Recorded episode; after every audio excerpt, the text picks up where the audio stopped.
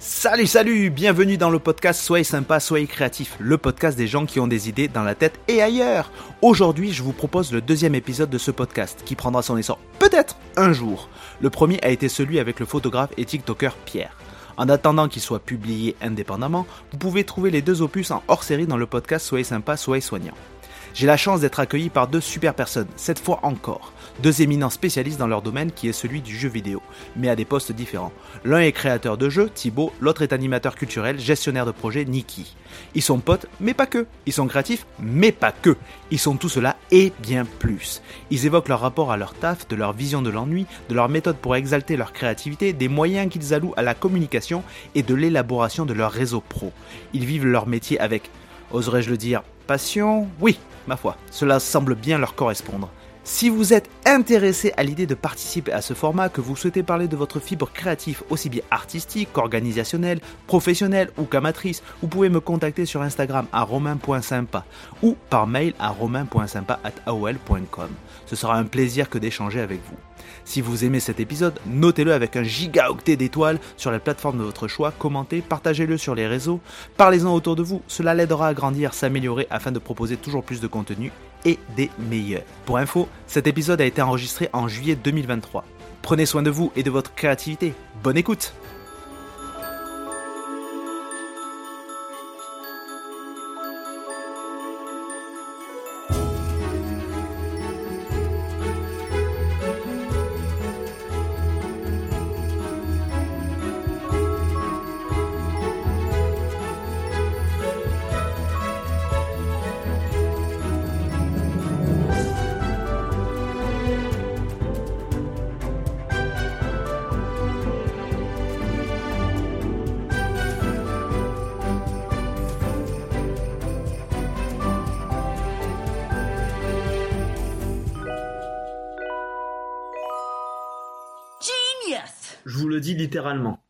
Mais comment faire? Comment lui dire? Comment lui faire voir ma planète artificielle? Mais comment faire? Comment lui dire? Comment lui faire croire que je changerai le bleu du ciel? Je vis dans un monde virtuel. Je sais bien que tu finiras par te détendre, toi qui préfères les pieds sur terre. Mais je ne sais pas si tu finiras par te détendre dans ta tête. C'est la fête des nerfs. Moi qui vis dans un monde virtuel, moi qui vis dans un monde virtuel, explorateur, exploratrice de la troisième dimension, n'ayez pas peur si je me glisse dans votre imagination. Je vis dans un monde virtuel. Explorateur, exploratrice de la troisième dimension, n'ayez pas peur si je me glisse dans votre imagination, votre imagination, votre imagination, imagination.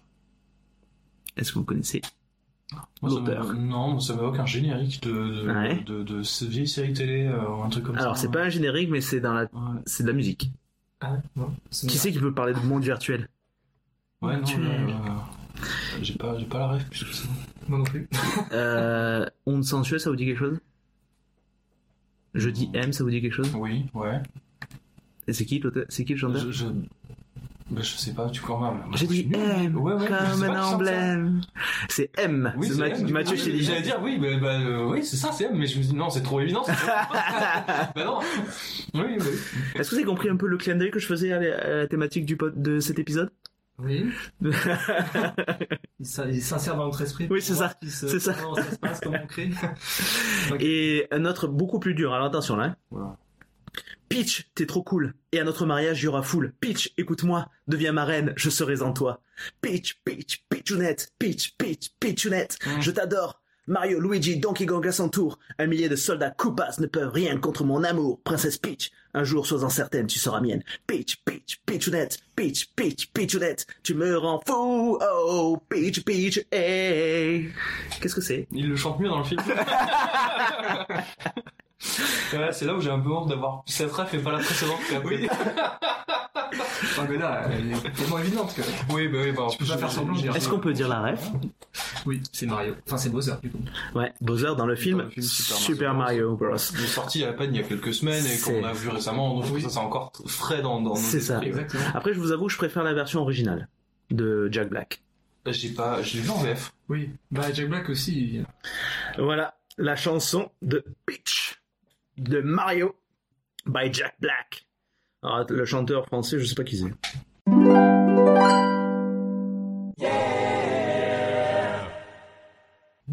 Bonjour Attends, je vais recommencer, parce que c'est pas ça mon intro. salut, salut, bienvenue dans le podcast Soyez sympa, soyez créatif, le podcast des gens qui ont plein d'idées et de rêves dans la tête et ailleurs. Aujourd'hui, j'ai l'honneur d'accueillir dans cet épisode tout frais, tout beau, deux augustes invités. Les deux sont aficionados de la, du mambo et la cha-cha-cha sur monocycle et de mousse au chocolat à la carbonara. J'ai le plaisir de présenter Thibaut and Nikki. How are you? Ouais, ça va. I am fine and you, how are you? I'm fine, uh, thank you. Uh, uh, we can speak like that uh, during the episode uh, all, all along. Comment ça va aujourd'hui? Et bah ça va. Donc cet épisode, euh, ce podcast sera comme je vous l'ai expliqué en préambule, mais je l'explique aux, aux auditeurs. Euh, je compte essayer de parcourir la France pour avoir euh, différentes personnes qui parlent de leur processus créatif.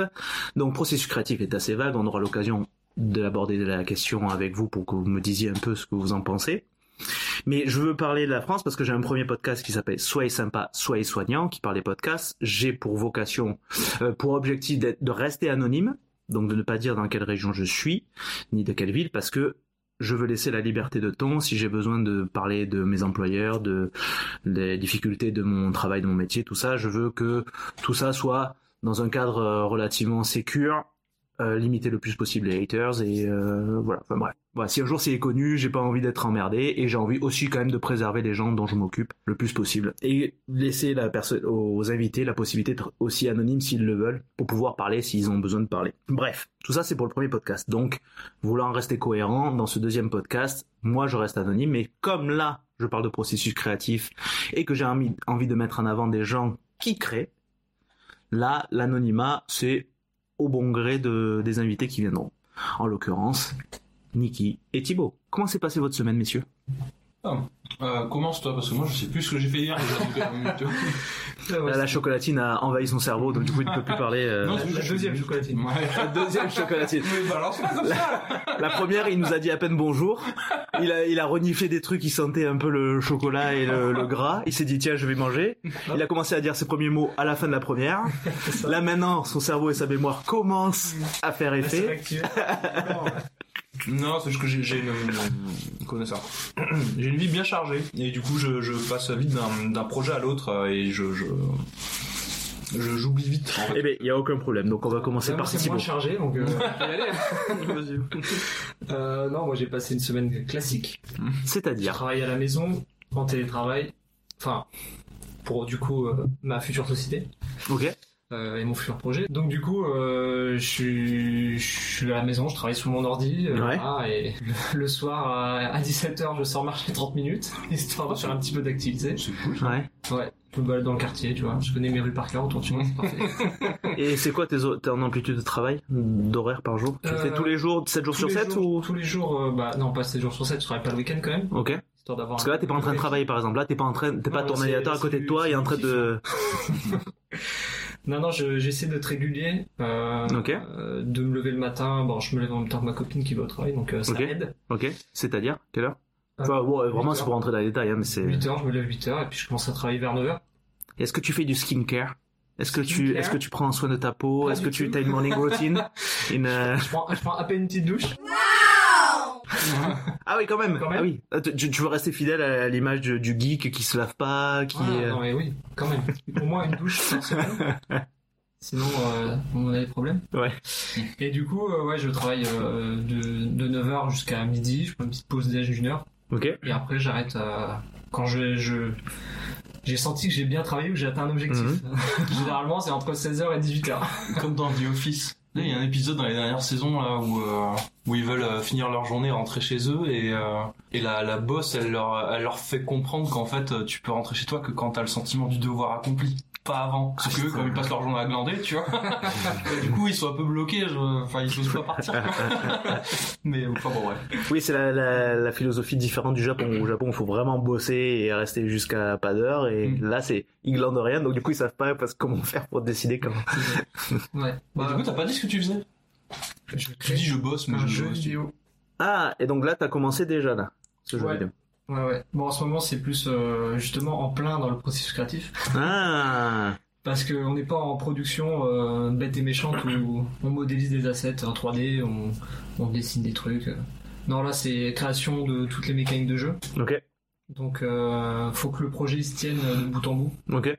Et, euh, et du coup, bah là, c'est c'est pas très fun, mais j'écris de la doc toute la journée. Je fais des tableurs avec des calculs, des trucs. Donc là, t'as fait ça, t'as fait ça cette semaine? Ça, a, Ouais, peu- ouais, ça a été à peu près le contenu de, de ta semaine. Cette semaine, ouais, j'ai fait ça. Mais euh, t'arrives à avoir des occupations à côté ou pas? C'est-à-dire? Bah, est-ce que tu fais d'autres choses pour t'aérer un peu l'esprit, pour justement euh, pas revenir et avoir que ça en tête? Euh, Ouais, bah ça, c'est sur mon temps libre. Ouais, mais c'est ça. Euh, C'est euh, est-ce que tu t'occupes quand même euh Parce qu'après, on va rentrer dans le détail un petit à petit, mais c'est histoire de de savoir un peu ce que vous faites, parce que je suppose que vous n'êtes pas que euh, réduit à votre euh, travail ou à vos aux jeux vidéo. Eh bien, moi, si. Chocolatine et jeux vidéo Ouais, sont mes deux euh, piliers dans la vie. Ouais, c'est ça. non, mais bon, on en discutera. Je te donnerai le design de ma journée d'hier. Oui, mais ça Ah, prend différents aspects. Je suppose que c'est pas, tu restes pas devant ton Oui, non, bureau non, toute oui, la journée. Oui, oui, oui. Et ça, parce que j'ai eu le plaisir de parler un peu avec Thibaut auparavant là où on expliquait que malheureusement, enfin malheureusement ou heureusement parce que ça est- oblige à diversifier, mais le métier de créateur ne se ne se résume pas à juste la création. Il y a tout ce qui est annexe comme la communication, Ouais. tout ça, enfin rien d'autre comme ça. Mais excuse-moi, je t'ai coupé la parole. Donc du coup cette semaine, ouais, donc t'as fait, tu as commencé, à- enfin t'as continué à élaborer ton jeu vidéo. Ouais, c'est ça. Et puis, euh, bah, en fait, les, les moments où on n'est pas en train de travailler, Hmm. ils sont quasiment aussi importants que les moments où on travaille. C'est-à-dire? Parce que du coup, tu reposes ton, ton cerveau. Et c'est à ce moment-là qu'il y a des éclairs de génie qui, qui surgissent. Hmm. Euh, donc du coup, euh, ouais, enfin, ne rien faire des fois, c'est aussi important que de, de faire. Ouais. Donc, euh, ouais, pour me détendre, bah voilà, euh, je fais comme tout le monde, hein. Hmm. Petit jeu vidéo le soir. Ah tiens, tu passes la journée devant un jeu vidéo et après à la fin de la journée, tu Et rejoues à des jeux vidéo. Ouais, voilà. Et oui, oui, mais c'est Ah c'est ouais. important aussi. non, mais après, je fais de la musique, je vais au cinéma, Tu fais quoi comme musique? Et voilà. Je fais de la basse. D'accord, ok. plutôt, ouais, Et Mambo Cha Cha Cha ou pas? Non. Sur monocycle ou pas? Plutôt rock metal. euh. Ah Bon, metal, tcha, tcha, tcha. Rock Ouais. metal cha cha cha. Non, pas de mélange de genre. c'est du sérieux. J'aimerais bien entendre la, la cha cha cha di- avec un son distordu. Oula. Je suis sûr que ça existe. Oui, tout existe. Hein. bah oui, oui, bah évidemment. Sous-genre de sous-genre de de métal bizarre. Ok, donc c'était ta semaine. Et ça fait longtemps que tu es dans ce processus-là ou avant tu avais un autre taf? Euh, bah avant, j'étais euh, dans le cinéma d'animation. Ok, J'étais euh, animateur pendant 8 ans. D'accord. Euh, Il y a des films qu'on connaît euh, que t'as participé Ouais, j'ai travaillé sur Les As de la Jungle, Ah ouais, d'accord. euh, Pile, Les Aventures de Pile, Ok. euh, C'est quoi les studios déjà? Terra Willy, euh, c'est euh, TAT Productions, TAT TAT Production. Ok, qui sont basés à Toulouse. ok, Le seul studio d'animation à Toulouse. ok. Et, euh, et voilà, c'est donc Terra Willy, euh, Patty, la, colère de- la colère de Poséidon, Ok. et Les As 2 qui vont sortir dans pas longtemps. Ok. Patty, c'est sorti ou pas Ouais, ouais, c'est sorti. Je l'ai pas vu, ouais. Bon, ok. Tu l'as pas vu? Pourtant, ça a cartonné. Ouais, ouais, non, mais ok, autant, je, je, je sais pas, je pense. Après, le public est plus jeune, non, pour ces films-là? Ouais, ouais, ouais. C'est plutôt jeunesse, ouais. Ouais. C'est Oui, pas, Enfin, euh, jeunesse grand public quand même. c'est pas comme euh, le dernier Spider-Man, par exemple, Hmm. qui est un peu plus euh, adulte, ado, euh, Mm. ou euh, tu sais la série de Riot là, Arcane. Arcane, ouais, ça c'est plus, c'est quand même Mm. plus orienté adulte. Et euh, TAT ils font plus du divertissement Mm. familial. donc, Il y a des clins d'œil pour les parents, mais il y a Mm. aussi euh, beaucoup de contenu pour les enfants. Ouais. Quoi. J'ai regardé les As de la jungle, je trouve que c'est l'animation est superbe. Bah, on fait C'est on tout hein. Thibaut, tout seul. Tout... Nous avons Et t'en es parti. Et maintenant, du coup, c'est tout, tout part, à- tout part à, à l'air, quoi. Du coup, ouais, ça sort bien. T'as décidé de partir de, la- des studios euh, TAT Euh, ouais, ouais, j'ai commencé, c'était ma première boîte. Enfin, j'ai fait un petit contrat avant, mais euh, c'était un mois et demi euh, au Luxembourg. Ouais. Et, euh, et là, euh, je suis arrivé il y a 8 ans et je suis rentré, j'étais euh, tout en bas de, de l'échelle. Donc, Et t'es euh, parti directeur de production. euh. Et non, je suis monté petit à petit jusqu'à être euh, chef d'équipe Ok. sur le dernier projet. Et, euh, et en fait, j'avais pas envie de refaire chef d'équipe. Et, euh, et je me suis dit bon bah qu'est-ce que je fais de ma vie Et en fait, j'ai pris la décision en une semaine, même pas. Enfin, parce que Ah ouais j'étais parti pour faire euh, chef d'équipe sur euh, Astérix. Ok. Et finalement, euh, je me suis dit non, c'est pas ça que j'ai envie de faire. J'ai envie de de créer des projets. Enfin, c'est le truc qui m'anime le plus euh, dans dans la vie professionnelle en tout cas, même presque dans la vie en général, parce que ça prend une place énorme hein, Mm. forcément. Et euh, je me suis dit bah tant pis, euh, je vais tenter le coup. Euh, si je le fais pas maintenant, peut-être que je le ferai jamais, parce que j'ai 32 ans, donc Ok. c'est pas que ça presse, mais c'est pas à 40 ans que tu fais ça quoi. Qu'est-ce qui te questionnait? C'était le fait que là, c'était pas toi qui étais à l'initiative d'un projet et que tu voulais être à l'initiative? Ouais, ça fait longtemps que Hmm. Que je monte des petits projets. Il y en a qui ont échoué, il y en a qui ont réussi. Voilà, je, mais euh, créativement parlant, j'aime Mm. bien tout faire, Hmm. toucher un peu à tout. Et, euh, et quand j'étais animateur, je faisais que de l'animation toute la journée. Ok. Et ça, c'est pas que ça me pose problème, mais au bout de 8 ans, j'avais envie de voir autre chose, quoi. Et le fait de créer un projet de zéro, c'est hyper intéressant parce que tu pars de rien. Enfin, on part jamais de rien, mais Ah, bref. ouais, tu, touches le, le ouais. On commence à aborder Mais en tout cas, tu construis un projet Mm. euh, de, de, de fond en comble et c'est, c'est vraiment un truc que, que j'aime faire et j'ai l'impression où je, suis- je suis bon pour le faire. Je, je pas, Ouais, je t'avais posé une question, mais je te Non, C'est un truc que Thibaut euh, cache sous le tapis depuis tout à l'heure. Ah, moi, merde. moi, je, moi, je connais bien Thibaut, tu vois. C'est, je pense que c'est la personne que je connais le mieux Ouais. dans mon entourage. Ok. Non, non, mais en fait, ce que t'as pas dit, c'est que t'as déjà sorti un jeu, en fait. C'est le jeu sur lequel tu travailles, c'est pas ton premier. Non. Et t'as déjà l'expérience d'une œuvre, d'une œuvre à toi que t'as déjà euh, Oui, oui. créée et, et présentée au monde. quoi. Oui, bah, je, je l'ai un peu teasé. Parce que j'ai dit que j'avais créé plusieurs projets, Ouais. donc certains qui ont échoué, donc Mm. Et c'est vrai que là, je suis sur le deuxième projet. Le premier, il est sorti euh, le 2 juin, Hmm. c'est il y a pas longtemps. Euh, et, euh, et oui, du coup, j'ai l'expérience d'aller jusqu'au bout. Donc, Mm. euh, c'est et c'est c'est très difficile. Toi aussi, tu sais. C'est Mais- difficile d'aller au bout d'un projet. Est-ce que tu, tu euh, c'est, c'est- quelle est la, je me représente mal la charge de travail que c'est? Ouais. Euh, Enfin, je me représente, j'en, ai un peu conscience parce que euh, de toute façon, euh, par le biais de moi, juste la création de ça, je vois un peu le Ouais. temps que ça me prend. Mais j'imagine effectivement que tu vas me dire que ça prend beaucoup de temps, mais il est difficile de cumuler deux, les deux tafs, de d'être euh, aux manettes d'une équipe et en même temps créer ton jeu Oui. de vidéo. Ouais, c'est c'est difficile parce que bah, on va dire que je l'ai je l'ai jamais fait à 100%. Ok. Le cumul des deux. Ok. Euh, parce que quand euh, bah, les animateurs en fait en France Hmm. et beaucoup de graphistes en fait dans le domaine de l'animation sont intermittents du spectacle. Ok. Donc en fait, l'émission ça peut aller de 2-3 mois à 6 mois à 1 an. Hmm. Donc moi généralement j'avais des, des périodes de, de mission de 6 mois et ensuite j'avais quelques mois de chômage en attendant de, re- de retrouver une mission euh, dans la Hmm. boîte. Donc sur ces périodes de chômage, j'étais à 100% sur mon projet quoi. Et ensuite, une fois que je reprenais le travail euh, dans l'entreprise, Hmm. là euh, j'étais euh, beaucoup moins productif sur, sur mon projet. Ok. Ouais, donc du coup, tu as, décidé qu'il fallait te consacrer euh, entièrement à ça pour Ouais, pouvoir aboutir. Et comme c'était ce qui t'animait le plus. Ouais, j'ai choisi de faire ça. Mais c'est hyper difficile de se dire, même quand tu es à 100% sur ton projet, Hmm. tu sais, ah mais dans deux mois, il faut que j'arrête pour reprendre le travail euh, pour gagner de l'argent. Parce que le premier jeu, tu l'as créé alors que tu bossais. Ouais. À côté Deux ans. Ok. Hmm. Et ça, hum, la charge de travail était lourde. Oui, oui, oui, c'était lourd. Mais surtout que plus on arrivait à la fin, Hmm. plus j'étais obligé de travailler en même temps que travailler. Hmm. Ok. Parce que forcément, il, enfin, au bout d'un moment, il faut que le truc il sorte. Tu peux pas, euh, euh, comment dire, le, le- te dire, euh, ah mais c'est pas grave, on sortira quand c'est prêt et tout. Parce qu'en fait, Mm. c'est jamais prêt, en fait. C'est jamais prêt, ouais. Surtout, enfin, moi, j'ai l'impression que c'est une constante chez les, chez les artistes. Ouais. Hmm. C'est ouais. que ton projet, en fait, il est jamais euh, Hmm. C'est vrai. Fini. Enfin, tu peux, Il y a toujours tu peux quelque chose à rajouter. euh, ouais, à. Ouais, ouais, ouais, bah, c'est un truc sur lequel il faut, il faut se battre euh, avec soi-même parce que Mm. euh, t'as envie de créer le, le meilleur truc possible euh, pour les gens, hein, parce Mm. qu'on crée des, des Mm. œuvres, des jeux vidéo, des films pour que les gens les, les apprécient.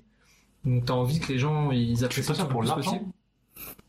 Alors, pour les gens, pour l'argent et pour l'ego. Ouais, voilà. Ouais, Pour l'ego. Ah bon Ah oui. Ils ont une franchise aussi là-dedans Ouais. oui, en plus, il y a plein de jeux Lego qui sont très bien. ouais. Oui, c'est vrai. Mais euh, c'est bien parce que vous abordez plein de trucs euh, qui me questionnent là, mais le déjà je voulais juste revenir. euh, quel était le retentissement euh, physique, émotionnel euh, de cumuler les deux au début là quand t'as fait ton premier jeu? Est-ce que ça se jouait sur ton sommeil par exemple? Non, non, non.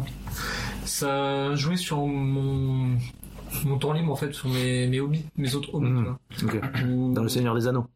les autres hobbits Mm. qui venaient chez moi et tout. Avaient marre. hein. C'est quand que ça On sort fait la fête, on doit manger. euh.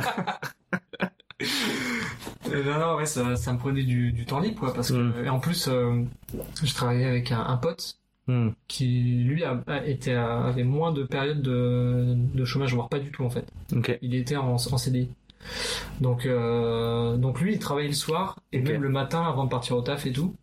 Donc ça veut dire que même moi, quand euh, j'étais euh, au chômage et à temps plein sur mon projet, je faisais mes horaires de bureau comme on Mm. disait tout à l'heure.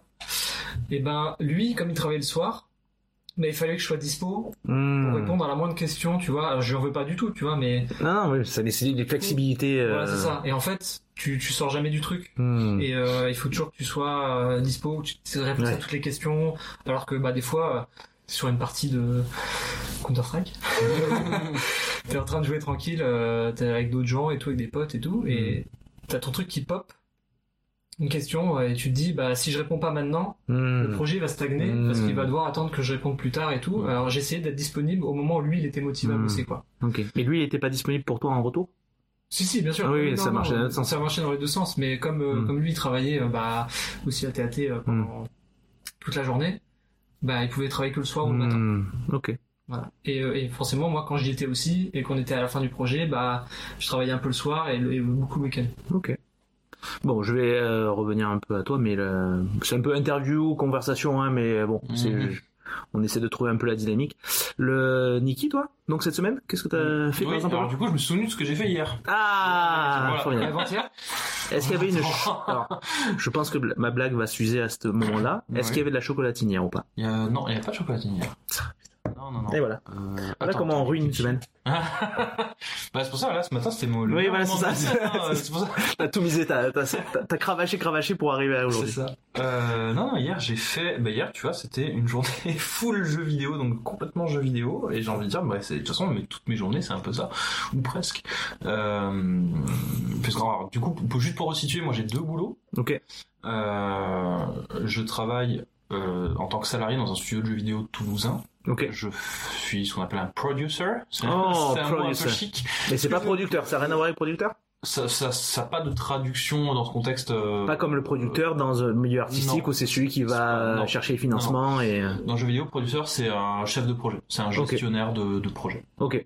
C'est, euh, tu fais des plannings, tu, Hmm. tu gères des priorités, tu, tu encadres une équipe, euh, Ok. tu, euh, euh, ouais, je sens, je sens à tes ok que tu veux passer à autre chose parce que Non, c'est pas non, non. intéressant. Et t'as raison, en fait, être producteur, c'est juste Alors, devant des tableurs Excel toute la journée, tu N'entends pas que j'induise quoi que ce soit. Le, le Non, ok, non, non, mais c'est euh, pour essayer d'intégrer les, Oui. les infos que tu me donnes. Non, mais c'est parce qu'à chaque, fois que j'en parle, ça, ça, ça m'est déjà arrivé, euh, oula, oula, ça m'est déjà arrivé. Non, ça arrivé, oui, oui, mais on ouais. peut mettre un T à jamais. Hein. Ça m'est déjà arrivé de, de, déjà de dire, oui, moi, je travaille dans le jeu vidéo, genre, ah ouais, c'est trop cool, tu Mm. fais quoi? Bah, en fait, moi, je suis devant des tableurs Excel toute la journée. Mm. je fais, ah ouais, d'accord, ok, allez, salut. Tu vois, mais c'est, pas si, euh, fou, quoi, tu vois. Tu sais, je pense que bon, le- je travaille un peu en psy, c'est pas pour rien. Je pense que quand tu me prêtes l'intention de ça, d'être saoulé, c'est que je pense que toi-même tu Oui, l'es un peu. bah, Je c'est pas que je suis saoulé, c'est que je sais que c'est, hum, enfin, il y a, il y a souvent le côté, euh, le soufflet qui retombe, tu vois. Mm. où tu fais monter la hype, euh, genre ouais, je travaille dans le jeu vidéo, ouais, ouais, ouais. tu fais quoi? Ouais, pff, bah en fait, je gère des plannings, quoi. Tu vois? C'est hyper après- important. après- non, mais bien sûr. Alors, déjà, c'est hyper important. Mais du coup, ça, ça casse, euh, tu vois, par, enfin, l'image que. L'imaginaire des gens. Ouais, c'est ça. En fait, c'est ça. Tu, tu viens à contre-courant d'imaginaire des gens. Moi, honnêtement, je m'en moque. Oui, non. Personnellement, de- non, mais dans le sens où euh, j'ai pas d'attente particulière. Mm. Je pense que ça alimente de toute façon ou d'une manière ou d'une autre, comme on était en train de le dire et ce pourquoi vous êtes là, le processus créatif, un truc boring, Mhm. pour dire le mot anglais, Mm. euh, nécessairement vont, vont alimenter un peu ta créativité, vont Mm. soit te pousser à sortir de ta zone de confort dans laquelle t'es, soit euh, vont euh, t'amener à performer dans le truc dans lequel t'es. Donc euh, rien n'est anodin. Donc Mm. euh, non, non, je suis pas saoulé. Ap- Après, moi, je trouve pas que mon boulot soit boring. Non mais Non, non, mais je le précise. voilà, mais c'est parce que la façon dont tu me l'as mené, vachement l'impression. Non, ouais. non, par contre, je, je, c'est juste que c'est un peu boring à expliquer, tu vois. Et, Oui, oui, c'est oui. un peu boring quand, quand les gens, euh, enfin, tu vois. Ok, ok. Ouais. peu- Donc tu fais de la gestion de projet et Oui, tout ça, voilà, ouais. c'est de la gestion de projet. Mhm. Euh, comme dit Thibaut, c'est hyper important. Et moi, je trouve ça hyper intéressant. Ok. Euh, ça permet. En fait, je suis pas du tout technique dans le jeu vidéo. Moi, Oui, oui, t'es pas un développeur, t'es pas la- l'animateur. Je suis pas graphiste, je suis pas euh, designer, tu vois. Ok, ok. Mais ça permet, ça me permet quand même de bosser dans la production Ok. sans être moi-même euh, créateur directement. Tu vois. Oui, et puis on te donne des infos. Enfin, je veux dire, t'es obligé de connaître un peu le. Ouais, ouais, ouais. Puis, Les tenants et oui, puis- aboutissants. et puis, en fait, t'es un peu central de toute façon dans le projet parce que c'est, un peu toi qui coordonne le, le- tout ça, Mm. quoi. Mais euh, et euh, là, en ce moment, sur le Discord, d'ailleurs, je fais l'anecdote parce que ça me fait rire. En fait, on sur le projet sur lequel je travaille actuellement, euh, on a plus de graphistes parce que on est en fin de projet, que toute la partie graphique a été euh, gérée auparavant. tu vois. Ok. Et, euh, et en fait, il a fallu euh, à un moment faire des, des, des, des choix de, de, de, de, couleurs sur des trucs précis qui n'avaient pas été gérés avant. C'est du détail, vraiment de détail, tu vois. Mais euh, voilà, c'est la petite blague en interne. Tu vois, on a hésité Mm. entre euh, vert olive, vert pastèque, vert je sais pas quoi, tu vois. Et j'ai tranché, tu vois. Je dis voilà, ce sera euh, vert, euh, vert menthe, tu vois. Toi, t'as été Et du coup, primordial. j'ai, j'ai- voilà, du coup, je me dis c'est bon, je suis directeur artistique maintenant. Voilà, c'est mon, voilà, c'est mon, c'est mon truc. Je suis créatif, j'ai amené ma petite touche, tu vois. Au-delà des plannings, j'ai, créé, tu vois. Mais tu sais, euh, mine de rien, que ça, c'était dans un épisode de Kian Kojandi, un bon moment, le podcast. Alors bon, j'ai malheureusement j'ai plus le, comme je suis un peu fatigué, j'ai plus la, la ref exacte. Mais bon, un des artistes dit euh, à quel moment je me suis considéré auteur. C'est un jour j'écrivais un texte pour un, pour je sais plus quoi, pour un- une animation, enfin bref, peu importe, un truc anodin. Mm. Et quand j'ai eu les droits dessus, on m'a, il y avait marqué statut auteur. Mm. Et à partir, ah si, c'est euh, des cracks. Mm. Euh, euh, François Descraques Mm. euh, qui disait ça que pour un truc qui n'avait rien à voir avec son métier de maintenant réalisateur et tout ça, il a créé un truc et on lui dit à la fin, enfin le statut est auteur. Donc à partir du moment il a dit bah si c'est marqué là, c'est que je suis Mm. auteur. Donc tu vois mine de rien, il n'y a pas de petit Ouais. truc. Ouais. Donc t'as bah, été après, directeur artistique Oui, ah, sur une euh, couleur, ça c'est cool. Oui, voilà, c'est, juste pour la blague. C'est pour dire, mais du coup, voilà, c'est pour dire, je, je participe, enfin, je participe à la production, mais sans être moi-même euh, le Mm. créateur, tu vois. Et euh, donc ouais, ça c'est mon, mon boulot euh, à temps partiel. Ok, Euh, c'était à temps plein, mais je passé à temps partiel euh, volontairement il y a quelques mois. ok. Bon, alors, temps partiel euh, 4 5 e Voilà, enfin, je travaille pas le vendredi, en gros. Oui, t'as 80%. Voilà, 80%. Mm. Et donc c'est pas un gros risque en termes financiers, tu vois. Ok, Mais ça me libère une journée pendant la semaine pour bosser sur mon deuxième boulot, qui consiste en de la médiation culturelle autour du jeu vidéo. D'accord. Donc là, c'est au travers d'une asso, on intervient dans des établissements euh, culturels et pédagogiques.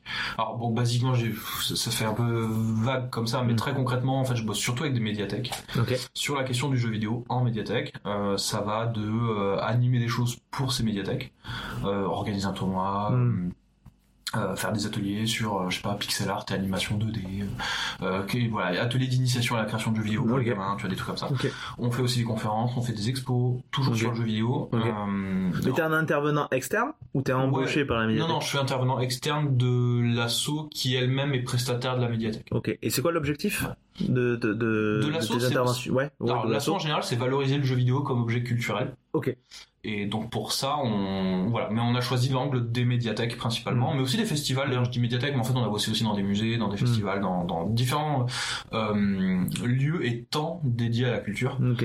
pour euh, voilà. c'est pas purement ludique. T'amènes pas ça juste en mode tenez vous pouvez jouer à ces Non, jeux. non, non. Mais On c'est des jeux choisis quand même. Ça nous, a- ça nous arrive. euh, sur des festivals notamment, on est régulièrement euh, appelé pour euh, tout simplement euh, poser des jeux et faire jouer les, les, les participants, tu vois. Donc ça, là, la composante, euh, comment dire ça, pédagogique, elle est moins présente Hmm. parce qu'on est moins dans le, on va vous apprendre un truc. Ouais. sur le jeu vidéo ou à Dans les travers le jeu festivals. vidéo, dans les festivals. Mais euh, on appelle quand même la composante culturelle puisque dans ce contexte, on, on choisit systématiquement des jeux qui se jouent à plusieurs, par exemple. Mm. Et le but, c'est toujours de créer un, tu vois, un moment convivial et social. Et donc là, dans ce Mm. contexte, ce qu'on amène, c'est euh, le, le, le, côté social du jeu Mm. vidéo. Tu vois. Oui, faites comme un peu un jeu de société quoi. Le, le Oui, ouais, ouais, c'est ça. Le but, c'est, société. le but, c'est de créer du lien. Voilà, c'est ça. C'est de faire jouer les gens entre eux, soit bien. ensemble, soit les uns contre les autres pour les jeux compétitifs, tu vois. Mais voilà. Et pareil, quand on fait des tournois, en fait, c'est ça aussi, c'est créer du lien, tu vois. Oui. Euh, c'est euh, voilà que nous ça, tout, tout ça rentre un peu dans, dans, dans Mm. nos missions et, euh, et en fait cette asso elle tourne pas mal mine de rien donc c'est assez chronophage et surtout que comme je disais on c'est pas comme si on avait qu'une seule tâche. C'est pas comme si je faisais que des ateliers tu vois. Non Mm. non on fait des ateliers. Il y a plusieurs types d'ateliers. Il y a plusieurs types de conférences. Hmm. il y a plusieurs expos. Il y a plus enfin tu vois il y a- c'est assez riche ce qu'on propose.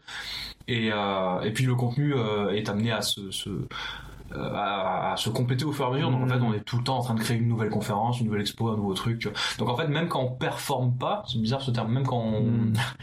quand on n'intervient pas Mhm. directement, de toute façon, on est en train de créer du nouveau contenu. Donc en fait, il y a toujours un truc à faire. Tu vois.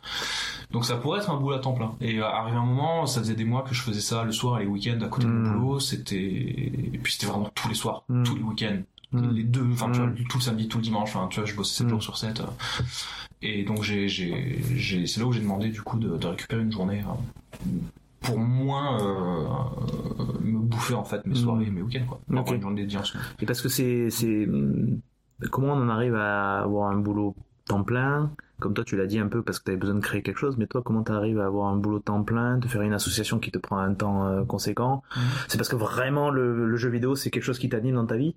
Est-ce qu'on peut dire, là c'est pour le... Je vais bien en avoir la blague, mais je vais poser un truc sérieux après. Ouais. Encore Est-ce que c'est le J, c'est le S? Le J- Quoi? Ouais, Le jeu Ah ouais, d'accord. Le jeu, c'est ça? Parce que le J, c'est Joule euh, qui Ouais, le. Est-ce que le J, c'est le S? Ouais, non, j'ai pas. Eh, je suis, eh, je suis jeune ou quoi? Non, mais blague mise à part, c'est parce que je- vraiment, je, je voulais faire cette blague-là, c'était important dans mon esprit. Mais non, mais euh, c'est vraiment parce que c'est la chose qui t'anime au plus profond. C'est bah, une vraie question en fait. Hein. Euh, tu vois, le, aujourd'hui, c'est c'est le Un prisme par lequel tu veux rentrer en contact avec les gens. Oh là je- Ouais non là là on part sur des considérations psy. euh, J'ai pas réfléchi à ça. Mais euh, mais c'est c'est en tout cas ce qui est sûr c'est que le jeu vidéo est très très très présent dans mon quotidien. Mm. Et le enfin le pire c'est même pas le pire. J'ai envie de dire le pire mais euh, comment dire ça?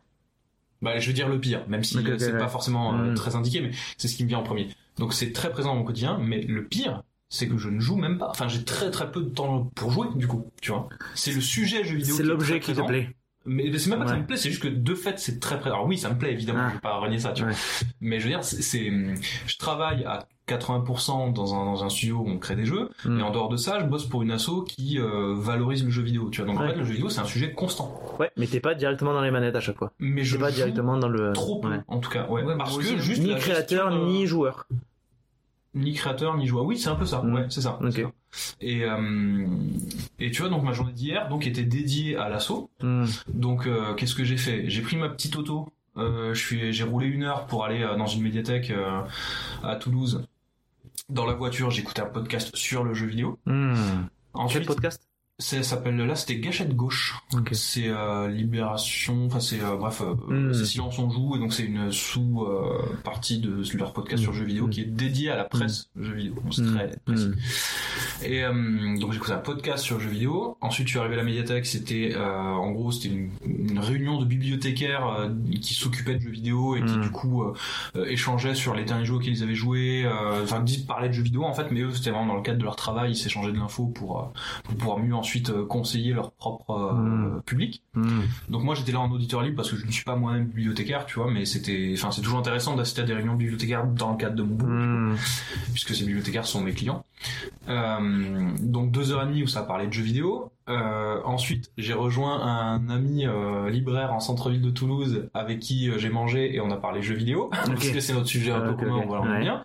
L'après-midi, j'ai eu à nouveau un, un autre rendez-vous dans une autre médiathèque euh, pour parler jeux vidéo, mais là c'était encore un autre contexte spécifique puisque eux ont du jeu vidéo dans leur dans leur établissement, mais euh, ils se plaignent de à raison hein, de, de- du problème du sexisme en fait entre les joueurs euh, et notamment les filles qui s'en parlent pas assez de bref, du jeu etc. Enfin bon bref, donc, l'idée c'était de, de, de discuter un petit peu, d'échanger un peu avec eux pour essayer de trouver un peu des pistes d'amélioration et tout. Et puis ensuite j'ai repris ma petite auto pour rentrer chez moi une heure de route où j'ai écouté la suite de mon podcast euh, jeux vidéo. Et une fois rentré chez moi, j'ai une amie bibliothécaire dans un autre département qui a des problématiques dans sa médiathèque sur voilà sur le, le- le jeu Mm. vidéo et qui m'a appelé. On a parlé une heure à parler de jeux vidéo. Donc c'est vraiment euh, tu vois, c'est de la journée de, de, de je sais pas je suis parti de 8h30 à euh, 21h, Mm. c'était jeux vidéo non-stop. tu vois. Mais du coup, euh, bon, euh, il y a deux questions qui me viennent, mais qui sont pas liées. Euh, la première, la, la- la question la plus euh, directe, c'est euh, comment on arrive à être animé par un jeu vidéo sans y jouer? Est-ce que c'est parce que tu le jeu jouer, ça te saoule? Ou c'est vraiment parce que finalement tu le vis vraiment par procuration parce que euh, tout ce que t'en parles en permanence t'as pas besoin d'y jouer enfin t'en ressens pas le besoin quoi? Ouais, bah en fait c'est pas que j'y joue pas parce que j'ai pas envie. Pour le coup, c'est vraiment par manque de temps. Euh, parce que parce que tu vois euh, enfin voilà moi je passe mon temps à monter des projets faire des devis euh, répondre à des bibliothèques euh, ou juste bosser en fait pour le studio. Et, Ouais. ouais mais et tu pourrais en te l'accorder le temps ouais je pense effectivement. Le, le coup de j'ai pas le temps ça on a déjà parlé plein de fois avec Thibaut c'est l'excuse. en fait c'est je prends pas le temps oui. Parce que l'association Euh, c'est toi qui l'as fait vivre tu oui, pourrais décider de vrai. réduire tu non c'est pourrais vrai c'est vrai c'est vrai c'est vrai. Voilà. Tu m'as eu. C'était vraiment tout mon est de but. ma faute. Ah. J'ai enfin, je peux enfin arrêter cet épisode. J'ai réussi enfin à piéger Niki, c'est bon, je peux remballer. Tout mon projet est Ouais. enfin abouti. Rends la chocolatine. Oui, oui, oui, non, c'est, c'est, c'est, après, le, comment dire ça, euh, ouais, bon, bah là, là, je pense qu'on, peut-être qu'on dérive un peu du sujet, du coup, mais, euh, c'est pas grave. mais c'est le, le, comment dire ça? Ça me fait un peu. En fait, avant j'étais libraire spécialisé en bande dessinée. D'accord. Et euh, il y a toujours ce moment où tu découvres un nouvel univers et Mm. du coup t'as un peu euh, comment dire euh, euh, tu te tu te gaves en fait de tout ce qui arrive tu vois tu Mm. lis tout ce qui passe là tu, tu Mm. dans le jeu vidéo tu joues à tout ce qui passe etc et t'es à fond et tu découvres en Mm. fait tu vois et puis arrive un moment où tu c'est- je sais pas est-ce que c'était standard de qualité qui qui monte tu vois ou un truc comme ça c'est vrai que moi aujourd'hui il y a, y a de mon- enfin ça devient difficile de, de pour moi d'avoir des paillettes dans les yeux euh, devant un jeu euh, Moi, je suis d'accord. Moi, en Ouais. plus, je joue pas beaucoup. Ouais. Au final. Je joue soit toujours au même jeu parce que c'est des jeux compétitifs. et Hmm. Oui. Voilà. Et après, pour lancer un jeu, une expérience euh, solo, tu vois, Hmm. bah, c'est difficile. Et je suis vachement exigeant, tu vois. Euh, Même euh, le dernier jeu auquel j'ai joué, Planet of Lana. Donc, euh, c'est un cinématique platformer un petit peu limbo ou inside pour ceux qui connaissent. Hmm. Et, euh, et le jeu est super beau, c'est super bien mis en scène. Il y a des mécaniques qui sont quand même relativement innovantes pour, innovantes pour le genre. Mais je me suis dit, euh, pff, j'ai déjà joué à ce jeu-là, quoi. Tu vois, je, je l'ai- ce jeu-là, je l'ai, je l'ai. Ouais, J'ai déjà eu- l'expérience de ce truc-là, euh, tu vois. mm. Et du coup, c'est vrai que avec le temps, euh, tu, comme tu dis, tu as plus cet effet où je prends tout ce qui passe, j'ai envie de tout voir, tout connaître, tout, tout jouer. T'es moins Tu surpris, ouais. Ouais, T'es moins surpris, moins tu surpris. te lasses, tu- et du coup, tu sélectionnes beaucoup plus les Mm, jeux mm, auxquels mm. tu joues. C'est rigolo parce que bon, je vais faire une euh, une analo- enfin une référence à, à une expérience perso qui n'a rien à voir avec le jeu vidéo, mais j'ai un peu au niveau du Ouais. processus de lassitude ou enfin de Mm. d'expectative. Mm. J'ai la même chose avec l'humour. Je me suis rendu compte récemment. Ouais. Alors c'est pas que je suis un professionnel de l'humour loin de là. J'aime bien faire mes bonnes blagues de temps en temps, même les pourris c'est bien. Mais je me suis rendu compte que je me suis beaucoup nourri de, de blagues, d'humour et compagnie. Je suis, j'ai fait cette expérience-là deux trois fois là en un an et des poussières d'aller voir des spectacles d'humour et je m'ennuie au bout d'un moment. Même si c'est des Ouais. gars qui sont hyper efficaces. Je re- j'apprécie la mise en scène, j'apprécie la- l'efficacité et machin, mais je me rends compte que je ris pas et je me questionnais pourquoi. Et c'est pas tellement de d'être hautain ou quoi Mhm. vers eux, c'est je pense que malgré moi, vraiment malgré moi, à un moment, c'est bon, j'ai compris. Ouais. Non mais c'est vrai. Ouais, ouais. J'aime, je, je me nourris beaucoup de, de pastilles, de chroniques, notamment France Inter, mais d'autres humoristes à droite. Plus jeune, j'ai regardé les spectacles, j'ai saigné le- le- les spectacles de Gad Elmaleh, Mm. euh, Franck Dubosc, pas parce que c'est ma génération. Je dis pas que j'ai 70 ans, mais euh, pas loin. Mais euh, j'ai écouté beaucoup Rire et Chanson à une époque et comme ça, et je sais pas, je pense que ça a dû me faire en mode les blagues, comme pour la musique, comme plein de choses, beaucoup de choses ont été faites, voire tout, Mhm. mais c'est la façon de l'approcher qui change. Et je me rends compte que je suis plus intéressé par le propos que par la blague Ouais. efficace. Ouais. Et je me questionnais là-dessus. Et j'aime un peu ça. C'est-à-dire que je peux, je ris moins, je ris pas souvent euh, au, au sketch que j'entends. J'aime Ouais. bien les écouter par contre. Est-ce qu'il y a un truc où tu, du coup, tu repères les mécaniques un peu Je sais pas, c'est pas, je pense que vois c'est- un peu où ça va. c'est au-delà de la, de conscience. Il y a des parties un peu que je capte un peu, tu vois, évidemment, mais je pense qu'il y a un côté de ce qui m'intéresse, c'est plus ce qui va être amené Mm. et la façon dont ça va être amené que l'idée de j'écoute un truc pour rire. Hmm. Je l'écoute parce que, évidemment, le ton me plaît et allège un peu mon esprit, Mm. mais je l'assiste en vraiment Tu- spectateur. Tu bascules dans l'analyse un peu du coup. Même pas du coup. Et c'est pour ça, justement, parce que là, je viens de faire le processus d'analyse que je n'arrivais pas à faire jusque-là parce que je comprenais pas pourquoi ça me faisait pas rire. Et donc, je, je pense que je peux faire un peu le lien avec ce que Ouais. vous dites. Je sais pas si c'est exactement la même chose que vous, mais en tout cas, je comprends que, à force d'avoir été nourri euh, en permanence, j'apprécie parce que ça fait partie de moi, ça, m'alimente, mais je ne suis plus le spectateur purement euh, émotionnel euh, de la chose, Mm. mais plus un spectateur euh, qui profite de l'expérience elle-même. Mm. Ouais, je sais pas si, c'est- Non, mais ça- si ça vous fait lien un peu ce que vous Je dites. pense que euh. ça, ça peut arriver à tout le monde sur plein de sujets. Enfin, moi, j'ai pris le, le jeu vidéo parce qu'on parle de ça, mais ça me fait pareil pour les films ou les séries. Hmm. Il y a une période, bah, comme euh, quand j'étais étudiant en cinéma d'animation, Hmm. bah, on nous a donné beaucoup de classiques à regarder, plein de films, et du Mm. coup, on regardait beaucoup, beaucoup, beaucoup de films à cette époque-là, et beaucoup de séries. Et, euh, et aujourd'hui, euh, je regarde beaucoup moins de trucs. Hmm. En plus, avec l'effet Netflix où t'as Hmm. le choix à l'infini de ce que tu peux Ouais. regarder, en fait, tu trouves rien. Et après, tu vois, tu trouves rien parce que finalement, des trucs que t'as déjà vu dans Ouais. le système et même des trucs sont nuls aussi, quand même, C'est faut ça. dire. Et, et du coup, bah, tu regardes et bon, euh, premier épisode, ça me plaît pas, j'arrête. Hmm. Je vais pas au bout, tu vois. Mais est-ce que c'est parce que aussi, euh, encore une fois, bon, je vais faire un lien. Est-ce que peut-être que c'est ça Et après, ça va réenchaîner sur le, le processus créatif. Mais est-ce que c'est aussi, une fois que tu as vu la proposition, tu es content de l'avoir vu la proposition, Ouais. mais t'as pas besoin d'aller jusqu'au bout parce que la proposition elle est là. Et finalement tu t'en es nourri Mm. de ce qu'il y avait, ce que du jusqu'au moment où tu t'es arrêté, Ouais. et que avoir la fin n'est pas forcément utile en soi. Il y a des certains qui lisent par exemple des bouquins qui lisent la fin et le début parce qu'ils ont besoin juste de savoir que ça existe et que c'est là. Mhm. Moi, par exemple, j'ai un potentiel de livres euh, énorme. Il y a beaucoup de livres que j'ai pas lus, mais c'est juste le potentiel qui est important. Ok. Non, mais est-ce qu'il y a pas un peu ça, un peu cette idée-là, tu vois Est-ce que si on arrive à creuser, est-ce que dans le fait que tu lises plein de trucs et compagnie, tu sais que ça existe et ça n'a pas besoin d'aller jusqu'au bout Maintenant, Ouais, tu, bah, tu vois la proposition, quoi. Ça m'arrivait très souvent de, de, de jouer un jeu solo. euh, et puis euh, d'arriver à un certain point et de me dire bah là c'est ma fin. Hmm. Voilà, j'ai vu ce que j'avais à, Hmm. à voir, je me suis amusé. Euh, Est-ce que j'ai besoin d'aller euh, compléter tous les petits trucs annexes Est-ce que j'ai besoin même de, de battre le boss de Mm. fin, tu vois? Oui, t'as pas besoin de la performance. J'ai pas besoin. Je me suis dit bah là euh, ce que ce que j'en ai tiré me suffit. Hmm. Je sais pas si toi ça te le fait, Niki? Bon rebondissement. Euh, ouais, ouais, ouais, non, mais c'est, c'est, ouais. Euh... Ah, tu penses encore parler de jeux vidéo Mais c'est le but, c'est. Oui, oui, oui, non, mais je suis en train de dire. Parce que c'est un peu votre, C'est, c'est fou, quoi. Ouais, ouais, c'est c'est cinéma fou, c'est, euh, Mais tu sais que, euh, du coup, là, ces derniers mois, j'ai, j'ai, j'ai, j'ai le droit de dire que je pirate des films ou est-ce qu'on va tous en prison, là? Disons que si jamais la police me pose des questions, je te balance. Oui, oui, bah, Je donne ton adresse et tout ça, voilà.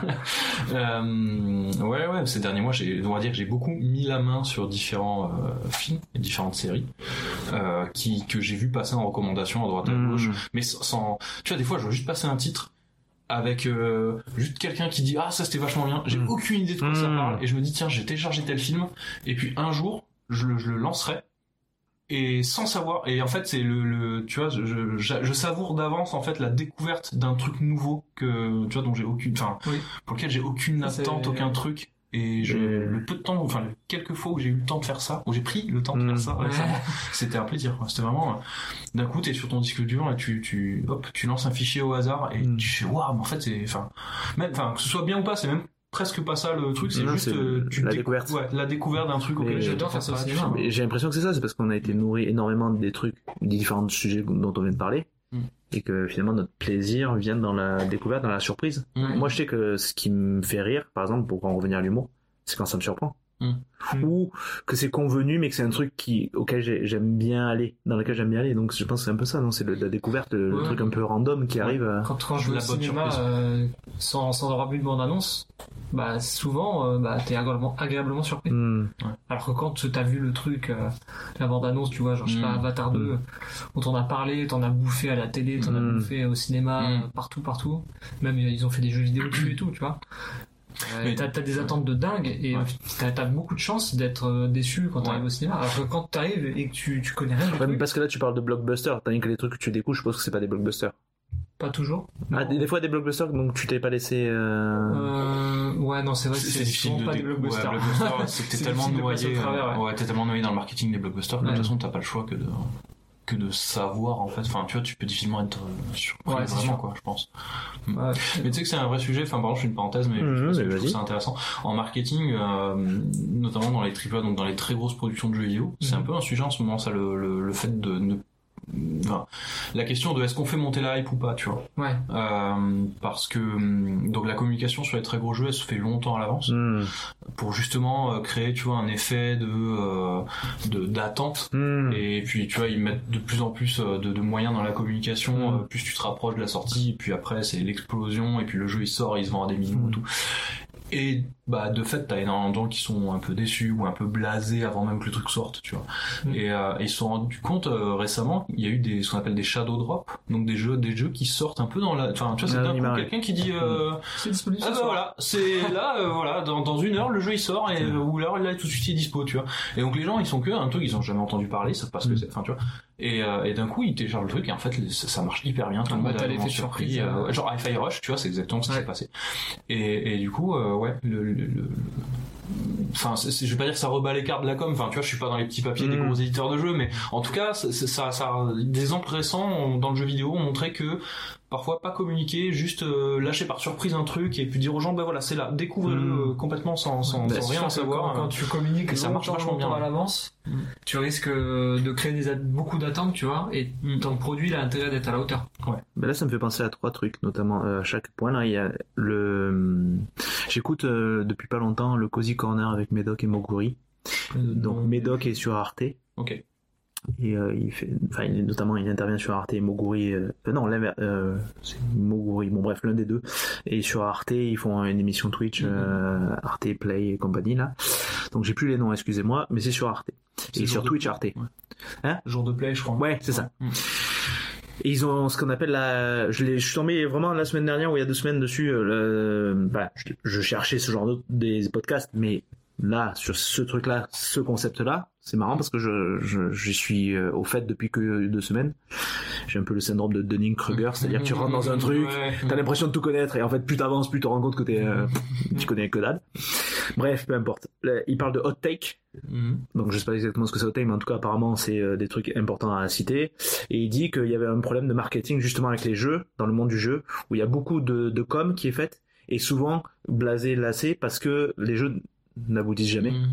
Il y a Mm. ça aussi. Il y a ça que ça me fait penser là quand tu dis ça, le, truc, le phénomène de lassitude parce qu'il y a trop d'annonces avant. Et ça me fait penser aussi au teaser.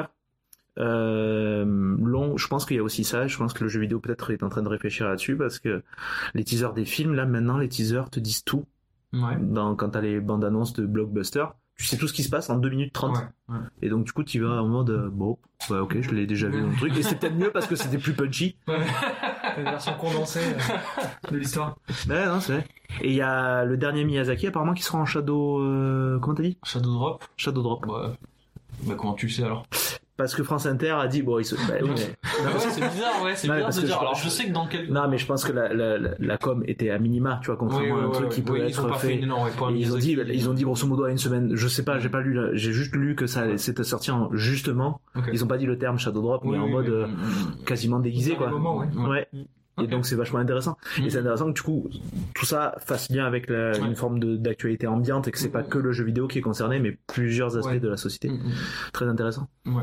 Ouais. Et est-ce que du, c'est ça qui, euh, j'essaie de limiter les du coup, on m'a reproché de dire. Ouais, moi aussi je dis beaucoup. Euh, Est-ce que c'est ça qui est un peu euh, fait partie de votre processus créatif? Oui, si on basculait sur le sujet. Euh, est-ce que ça, est-ce que tu peux reformuler Est-ce que c'est tout ce qui entre le fait de vous rendre compte que vous êtes euh, quand même euh, en périphérie, vous êtes nourri en permanence, vous avez besoin de choses Mm. originales, que vous avez besoin, vous vous questionnez sur euh, le, la façon d'am- d'amener un jeu ou de comme ça, est-ce que c'est ça qui nourrit un peu votre envie de création? La création, euh, déjà, c'est marrant parce qu'on avait un petit peu parlé du sujet, Mhm. toi et moi, euh, Ouais. à- par le passé. En amont, là, Et- quand on a ouais. voulu euh, se rencontrer pour l'épisode. Et, et je t'avais dit, mon premier truc que je t'avais dit, c'était, euh, bah, en fait, moi, je suis pas créatif, tu vois. Mm. Je, je fais pas de, de... Enfin, genre, je ne suis pas artiste. Mm. Laisse-moi te présenter mon copain Thibaut. et euh, qui lui, euh, voilà. Et, et ce à quoi t'as répondu un truc très juste qui était, euh, bah, en fait, tu, tu es créatif, enfin tout le temps, tu vois. C'est Mm. c'est pas juste être artiste. Euh, moi, typiquement, donc ça m'a pas mal fait cogiter. Je trouve ça Ouais. hyper intéressant. Et ça m'a rappelé que ouais, en fait, je, je, je monte de nouveaux projets constamment, Mm. tu vois. Et, euh, et la question de comment viennent les idées, euh, oui, t'es dans un environnement qui du coup te, te nourrit. Euh, après, euh, alors bon, je, je, je fais un très rapide point sur moi et après je te laisse la parole Thibaut. Je pense que pas mal de choses à dire. Pas forcément. Vous non, avez- j'ai rien à dire moi. Vous avez, vous avez partir une de là, minute je parle plus. 35 euh, selon euh, l'ARCOM euh, pour parler de Non, vos idées. c'est- c'est- c'est pour- Après, on votera, le public votera. Non, mais c'est pour dire, je, moi, ce qui me bloque pas mal, en fait, alors, comment dire ça? Euh, Je suis tellement tout le temps dedans euh, que du coup, j'ai j'ai tout le temps un problème de temps. Voilà, on en Mhm. revient à ce que je disais tout à l'heure. Et je, je suis constamment en train de planifier un peu mes semaines, mes temps de travail, etc. Et, et je sais que euh, il me faut par moment prendre le temps de développer un nouveau projet. Hmm. Et, et en fait, j'ai tendance, genre, je t'en parlais, Thibaut, à ça, il se moquait de moi. je se foutais de ma gueule. Et j'en j'en viens à, je suis tellement dans la planification, j'ai des semaines tellement, tu vois, chargées, enfin, bref, Mm. toujours un truc et tout. Et encore, j'ai pas d'enfant. Euh, Félicitations. Ouais, non, mais tu vois, je, genre, ça va. Enfin, tu vois, j'arrive à me concentrer, à me Mm. consacrer à 90% à mon boulot, quoi. Euh, que, que j'en viens à planifier à l'avance mes temps de créativité. Mhm. Comment dire ça? C'est-à-dire qu'en fait, sur mon agenda, à un moment, il y a marqué genre dimanche 15h, 16h, euh, trouver une idée, tu vois. Hmm. Et voilà. Et en fait, évidemment, C'est pas c'est c'est chercher, c'est carrément trouver. Ouais, quoi. ouais, non, mais ouais, parce qu'il Ah faut ouais. être efficace, tu vois. Ah. Et, euh, et tu vois, enfin, évidemment, ça marche pas du tout. Ça marche pas comme ça. C'est- C'est pas à un moment, Bon, alors attends, là, c'est bon, dimanche 14h, enfin 15h, tu vois, allez hop, alors je m'assois devant mon bureau. Alors maintenant, allez, idée. et tu fixes le mur et t'attends que ça vienne. Enfin, non, tu Mm. vois, c'est, c'est, ouais, c'est clairement, ça marche pas comme ça. Mais, euh, voilà, c'était la petite parenthèse. Ouais, mais c'est intéressant. Euh, Et ouais. tu, tu veux expliquer un peu ce que veut dire maintenant un peu le, la notion de créativité pour toi? Parce que justement, Ah, tu as mis, tu as, tu as accolé une, une notion. L'important, c'est pas tellement qu'il y ait une définition de la rousse ou que Ouais, ouais. ta définition soit celle qui prévale toute ta vie. Oui. L'important, c'est que tu me donnes un peu ton ressenti de ce que ça t'inspire. Ouais, je, je, je- Parce que je veux pas parler d'entrepreneuriat. C'est pas le but. Le but, c'est de parler du processus créatif au Ouais, sens général. sûr, bien sûr, bien sûr. mais on y accorde on y accorde tous une euh, définition ou une notion ou un concept donc c'est important que tu Mm. puisses donner ce que ça t'inspire Mais j'ai pas réfléchi à l'avance, voilà, c'est chaud. hein. c'est pas grave ben, Ouais. est-ce que tu veux que je, Je peux, passer on, parle un peu de Thibaut ouais. et après tu reviens là-dessus Oui, ouais, ouais, je préfère Euh, rebondir. parce que finalement tu as répondu un petit peu quand même hein, malgré tout Ouais. mais c'est juste il y a rentré Non, plus a- dedans ouais. euh. Bah, en fait, il y a des notions, tu vois, qui. Alors, je, je, je pourrais pas résumer en une phrase là comme ça ce que ce que ça m'inspire, mais il y a des notions qui me viennent, tu vois, on, les- la notion de contrainte, la notion de cadre. Euh, c'est euh, peut-être la notion d'inattendu. Moi, j'ai l'impression que mes mes idées, je, je vais pas dire mes meilleures idées, parce que Mm. qui suis-je pour juger mes propres idées? Mais euh, en tout cas, mes, mes, j'ai l'impression que j'ai j'ai de bonnes idées qui pop, euh, mais vraiment random Mm. au milieu de rien. Et quand j'ai au milieu de rien, c'est pas, euh, ça peut être autant quand je suis sur la route en train d'écouter, euh, tu vois, un podcast, que euh, quand je suis en train de bosser euh, sur un truc hyper concentré. C'est, euh, ouais, je, je pense qu'il y a un côté un peu inattendu, tu vois, ouais mais le- l'esprit travaille non, toujours non contrôlé, ouais.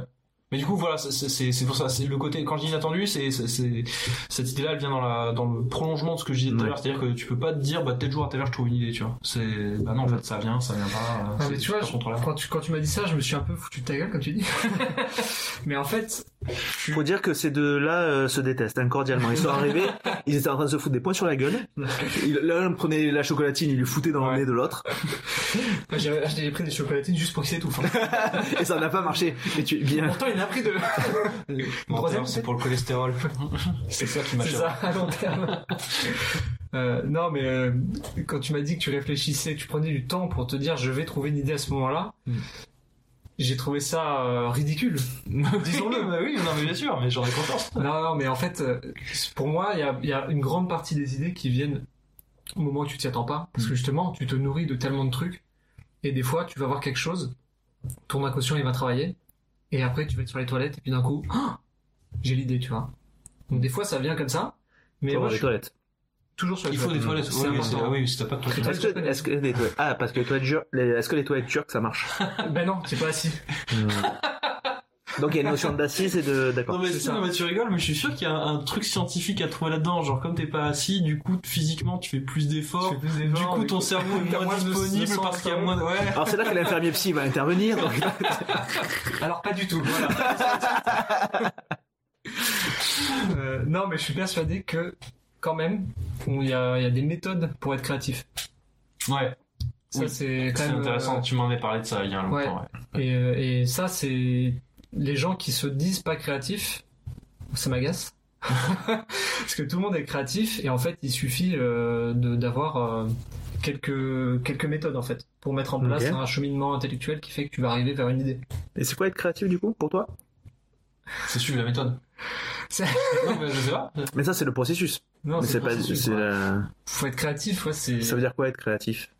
Ah, c'est difficile à dire parce que tu, tu peux pas dire c'est créer quelque chose qui n'existe pas parce que ça c'est faux. Ouais. Pourquoi? Parce que tout existe et on passe notre temps à mélanger des idées pour en créer Ok. des nouvelles. Tu veux dire que la matière noire existe par exemple? Je, je suis pas astronome. Je suis pas astrologue.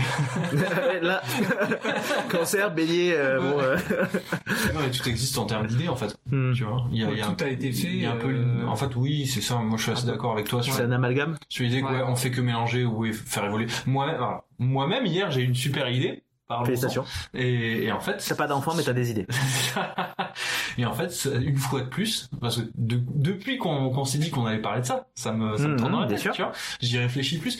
Mais une fois de plus, cette super idée n'est jamais que euh, la déclinaison d'un truc Hmm. que, que- auquel, enfin, bref, d'un truc que j'avais entendu dans la journée, mélangé à euh, des idées précédentes que j'avais eues plusieurs mois avant. Ouais, t'as changé de Et, langue en fait. et en fait, euh, ouais, tu te dis ah bah attends, mais du coup ça plus ça divisé par ça, si j'ajoute ce truc que j'ai entendu tout à l'heure, bah paf, ça fait un nouveau, tu vois, ça fait un nouveau projet qui est entre guillemets innovant, mais qui en fait euh, n'est pas euh, sorti nulle part, tu vois. Ouais, ouais. Bah, de toute façon, comme dans la musique, comme dans l'humour, tout qu'on revient, hein, c'est que on crée des trucs, mais c'est, Oui, le mais métal, c'est la euh, façon de le faire qui est peut-être originale. Est-ce que, c'est- est-ce qu'il y a une notion d'originalité quand même? Euh, ouais, je- enfin, je pense pas parce que on peut créer quelque chose euh, qui est une copie de quelque chose d'autre. Mais est-ce que par exemple, quand ils ont pas, créé c'est pas l'ordinateur, super créatif. On a tendance à dire ah il s'est pas fait chier quoi. oui, mais quand ils ont créé l'ordinateur, c'était original. Ouais. Mais l'ordinateur est pas, cré- enfin c'est ça le truc, c'est qu'en fait, euh, tu vois, juste un peu. Et si pour changer on parlait de jeux vidéo? Non mais tu vois, c'est pas pour rien en fait si euh, si aujourd'hui personne n'est capable de dire euh, avec euh, justesse euh, quel est le premier jeu vidéo. Parce qu'en fait il y a pas de premier de la même façon qu'il y a pas de premier ordinateur vrai- enfin tu vois c'est jamais que l'évolution de trucs qui existaient déjà vois. et c'est juste qu'à un moment un, plus ou moins euh, euh, enfin de manière plus ou moins pertinente t'as as des gens qui ont réfléchi à la question qui tranchent qui disent bon ben on a qu'à mettre la ligne là et Mhm. ça c'est le premier tu vois Mm. Bah, alors, mais, mais ça sort pas de nulle part. tu Mm. vois. Avant, Oui, il y avait d'autres mécanismes Bah, qui c'est ont mené des jeux par de, jeux de société et Et compagnie. donc, ouais, et donc c'est pareil pour le jeu vidéo, tu vois. Le premier jeu, bah, pff, oui, est-ce que c'est Space War, est-ce que c'est Tennis for Two, mais en fait, euh, avant même Tennis for Two, il y avait d'autres trucs qui. tu Ouais, vois, c'est pas Pong Ah non, non, non, Pong c'est arrivé plus tard. Ah oui. Et euh, mais Pong est une évolution de Tennis for Two. tu vois. D'accord. Et, euh, et du coup, euh, en fait, c'est ça le truc, c'est que si tu peux toujours remonter plus loin, Mm. tu vois. Mm. Et tu peux toujours tirer le fil et, et au bout d'un moment, en fait, si, si, si tu prends un, un point éloigné et le point que, Mm. que t'avais à l'origine, tu dis oui, les deux, ils ont rien à voir, tu vois. Mm. C'est, c'est, enfin, j'imagine qu'entre les jeux euh, de société euh, de l'Égypte antique, tu vois, et euh, Tennis for Two ou Pong, tu te dis non, mais attends, en fait, euh, tu vois, évidemment, ça, mais le lien, il existe Mais quand bien même, sûr. tu vois, et la filiation est liée. Et euh, donc c'est pour ça, oui, la- le- le- l'adage rien n'est original. Ouais, je pense que, enfin, moi j'ai l'impression que c'est très vrai. Ouais. Il y a les vidéos d'ici Japon, euh, je sais pas si vous connaissez. euh. Oui, c'est ça. Ouais. Qui, euh, notamment, ils vont créer, euh, a priori, s'ils y arrivent, un Oui, musée du jeu vidéo. Mm. Mais dans des vid- certaines vidéos qui sont soit en lien avec ici Japon, soit ici Japon Corp, euh, à un moment, il fait de la, la genèse de Mm. Nintendo, la genèse de Mm. certaines consoles, de certains jeux et compagnie. Donc c'est intéressant. Et du- forcément, tout est lié et que Nintendo, à la base, ne faisait pas ça, faisait des cartes. Ouais, À ouais, jouer, mais- euh. Mais c'était déjà dans le jouet, du coup. Ouais, ouais, Mm. c'est ça. C'est pas anodin. Mais tu vois, l'ordinateur, au final, c'est une. Ils ont créé une nouvelle manière d'automatiser le calcul. Oui, oui, c'est ça, c'est jamais qu'une grosse Au final. Donc c'est- euh, oui, c'est euh, c'est innovant. C'est ça a peut-être été créatif euh, sur la manière de, de le réaliser. Mais euh, est-ce que c'est original? Je sais pas. c'est la donc- continuité de quelque chose en tout cas. Et donc la création, c'est quoi pour toi alors Donc quelque chose qui n'est pas forcément, qui n'est qu'un amalgame de différentes idées? Tu vas pas y couper? hein. Il faut répondre à la question. Non, non, ben pas du tout. Mais c'est juste que Oui, oui, je me dis si est-ce que tu est-ce que tu est-ce que tu penses y avoir répondu ou est-ce que tu penses qu'on peut pousser encore un peu plus loin? Euh, non, je pense que on peut toujours pousser plus loin. Parce que là, à partir de 1h02 et 7 secondes, les blagues c'est fini. Non, maintenant, Ouais, on ouais, est euh, cartésien, sérieux. Cartésien parce qu'on parle de cartes et compagnie, Ouais, on arrive aux jeux Ouais, vidéo, ouais, voilà, mais. Nintendo, tout ça. Enfin, c'était pas une blague, hein, c'était ça ce que je veux dire. C'est premier degré, il n'y a pas de jeu de mots. Euh, non, mais oui, créer quelque chose, euh, c'est mélanger, mélanger des trucs. Enfin, on peut prendre Hmm. tous les exemples qu'on veut. Je pense qu'on on trouvera toujours, on pourra toujours tisser le Hmm. tirer le fil, comme tu Hmm. Ok. Ouais, j'ai l'impression que si on pousse un peu la réflexion, euh, euh, enfin si on pousse l'exemple plutôt, en fait euh, c'est comme si je te disais vas-y, euh, tu vois, enfin trouve une idée qui n'a jamais été eue par personne, tu vois. Hmm. Mais en fait tu tu pourras euh, toujours, enfin déjà dans un premier temps tu risques d'être désemparé de pas y arriver juste. Mm. Et en fait même si tu trouves un truc, bah pff, bon, en vrai il y a des chances pour qu'il y ait déjà quelqu'un dans le monde qui ait déjà Mais même si tu tu penses que tu as créé quelque chose de nouveau, Hmm. Ça se trouve, tu as eu la même idée que quelqu'un euh, Ouais. à l'autre bout de la planète. Ouais. Parce qu'en fait, on, tu vois, on, vit tout- on a tous nos expériences, et même si tu penses que tu as inventé un truc, il y a de fortes chances pour que ce soit connecté à quelque chose que tu as oublié. Bah, les humoristes que j'écoute encore Mm. une fois en podcast. Ouais. Euh, c'est ça en fait c'est aussi un peu, pour, un peu pour ça que je parle du processus créatif parce que finalement ils en parlent aussi de leur façon mais c'était trop centré sur euh, des gens célèbres et compagnie je trouve ça intéressant de faire parler d'autres personnes Mm. mais quand même je trouve ça très intéressant parce qu'ils parlent un peu en méta Mm. de comment ils arrivent à y avoir des idées. Et euh, je sais plus quel humoriste, euh, non, encore une fois un bon moment parce que c'est le podcast que j'ai écouté le Mm. plus. Euh, il dit, euh, on, me, re- on me reproche des fois d'avoir la même blague que tel humoriste aux États-Unis. Mm. Mais il dit, en fait, il s'avère que juste, on a une même formulation de pensée Mm. et qu'on arrive de temps en temps à avoir la même formulation, la même blague, Mm. peut-être un peu amenée de la même façon, parce que on fonctionne un peu pareil. Mais c'est pas que du copie comique. Mm. C'est pas, c'est juste que là, il s'avère que, ben, par exemple, une fois, il était assisté au spectacle et euh, avec ses potes, euh, ils se sont rendus- regardés pour dire, bah, t'as vu, il a fait la blague que toi tu aurais fait, Mm. que, ou que t'as faite. Donc c'est intéressant de dire que finalement, oui, c'est effectivement, on est, euh, on n'est pas des êtres uniques. euh, moi, je pense que c'est pour ça aussi que, encore une fois, je fais un lien avec le podcast, que même si on a des parcours qui peuvent être différents, souvent il y a des choses qui se rejoignent. Et c'est ça qui est intéressant, c'est qu'on voit les divergences et les choses en commun. Ouais. Et ce qui fait sens et il fait société du coup. Mais tu vois, pour les humoristes et euh, pour les musiciens par exemple, Mm. les artistes, on parle souvent d'influence. De basse méta cha cha cha. Ouais, ouais, ouais, c'est ça. On Mm. parle souvent d'influence, c'est quoi tes influences, euh, qu'est-ce que t'as écouté, qu'est-ce Mm. qui t'a nourri et tout. Et pour le jeu vidéo, on pose jamais la question. Enfin, Euh, tu peux avoir des, ouais. si si, tu peux avoir des références et tout, mais euh, c'est, ça m'a jamais été posé. C'est quoi tes influences en termes de game design, tu vois? Oui, oui. C'est pas oui. posé aussi clairement. Ah ouais? Ouais, ouais, je, je vois dans, dans JV Le Mag, donc c'est un magazine spécialisé euh, Mm. vidéo. Euh, ils font des interviews de, de, de, de développeurs, de créateurs, et à chaque fois ils ont une petite colonne sur le côté qui est euh, genre les jeux, leurs jeux préférés, tu vois, Mm. les jeux qu'ils ont marqués, tu vois, dans leur vie. Je pense que ça rejoint un peu ce truc-là, c'est genre de quoi tu t'es, qu'est-ce qui t'a nourri? Mm. Mais du coup, c'est vrai que c'est un peu diffus, et puis souvent tu te rends compte qu'en fait ça n'a pas forcément grand lien avec euh, ce qu'ils sont en train de faire euh, à l'instant T. Ouais. Si vous avez beaucoup de gens ont été marqués par Metal Gear, tu vois. Ouais. Mais personne veut fait jeux dire, d'infiltration. Ouais, c'est c'est, voilà. Mais, mais bon, bah, après, euh, ça veut pas dire forcément que ça va pas jouer, mais peut-être de manière très très inconsciente. Très Mais tu veux dire qu'on on on vous en parlait pas sciemment? Parce que là, tu vois, là, dans la, la- le joueur de play ou les trucs que j'écoute un petit peu maintenant, parce que moi, je suis pas très jeu vidéo. Je m'y suis mis il y a trois semaines avec une Switch là. Mm. Mais euh, il, il parle quand même de de euh, les déclinaisons qu'il y a d'un truc qui a été créé en premier, enfin en tout cas qui a été Mm. publié le plus populaire, par exemple Metroid, euh, les Metroidvania, j'ai compris la notion de Vania, on Mm. rajoutait Vania euh, parce Mm. que c'était dans la veine de quelque chose je pense. Ouais, Castlevania. Voilà. Euh, dans la- Donc c'est Metroid qui s'inspire de Castlevania Non, ou en fait, c'est en fait, les ou c'est Metroidvania, Vania le terme c'est des mélanges. En termes de gameplay, c'est un mélange de Metroid et de Castlevania. Des mécaniques de Metroid et des, Metroid, des mécaniques de Castlevania. Ah, Vania, c'est juste pour reprendre le mot Le de mot Castlevania. Ah, c'est pas, euh, ça veut pas dire quelque chose Vania en soi. Ça veut pas dire veine. ouais. D'accord. Euh, parce que le, j'ai appris récemment que le folklore, l'or, Ouais. le lore de quelque Ah chose, oui, c'est le, venait de lore des folklore en fait. Ouais, de le, c'est le, oui, c'est le lore de la. Ouais, non, mais ouais, tu vois, j'ai jamais pensé à ça. Bref, mais donc, du coup, j'ai l'impression quand même que mine de rien, il y a quand même des gens qui disent qu'ils s'inspirent de tel ou tel truc, donc Metroidvania ou. euh, Oui, oui, oui, oui, des- forcément. En fait, ça, ça peut donner un point de repère aussi, ça c'est clair. Mais, euh, Mais c'est c'est des genres en fait comme en littérature, tu vois, Mm, t'as des, t'as des, t'écris un roman, on va te dire, Mm. de, on va te poser la question, c'est c'est quoi ton type de roman Mm. Tu vas dire, bah c'est un policier, un- enfin Mm. tu vois, c'est un Ouais, c'est un truc de SF, c'est un truc de. Bah, oui, du coup, dans le jeu vidéo, en fait, ce qui fait le, le- la, la, la spécificité du jeu vidéo par rapport aux autres médias, c'est l'interaction. Donc en fait, c'est les mécaniques de jeu, et ces mécaniques, elles sont plus ou moins catégorisées.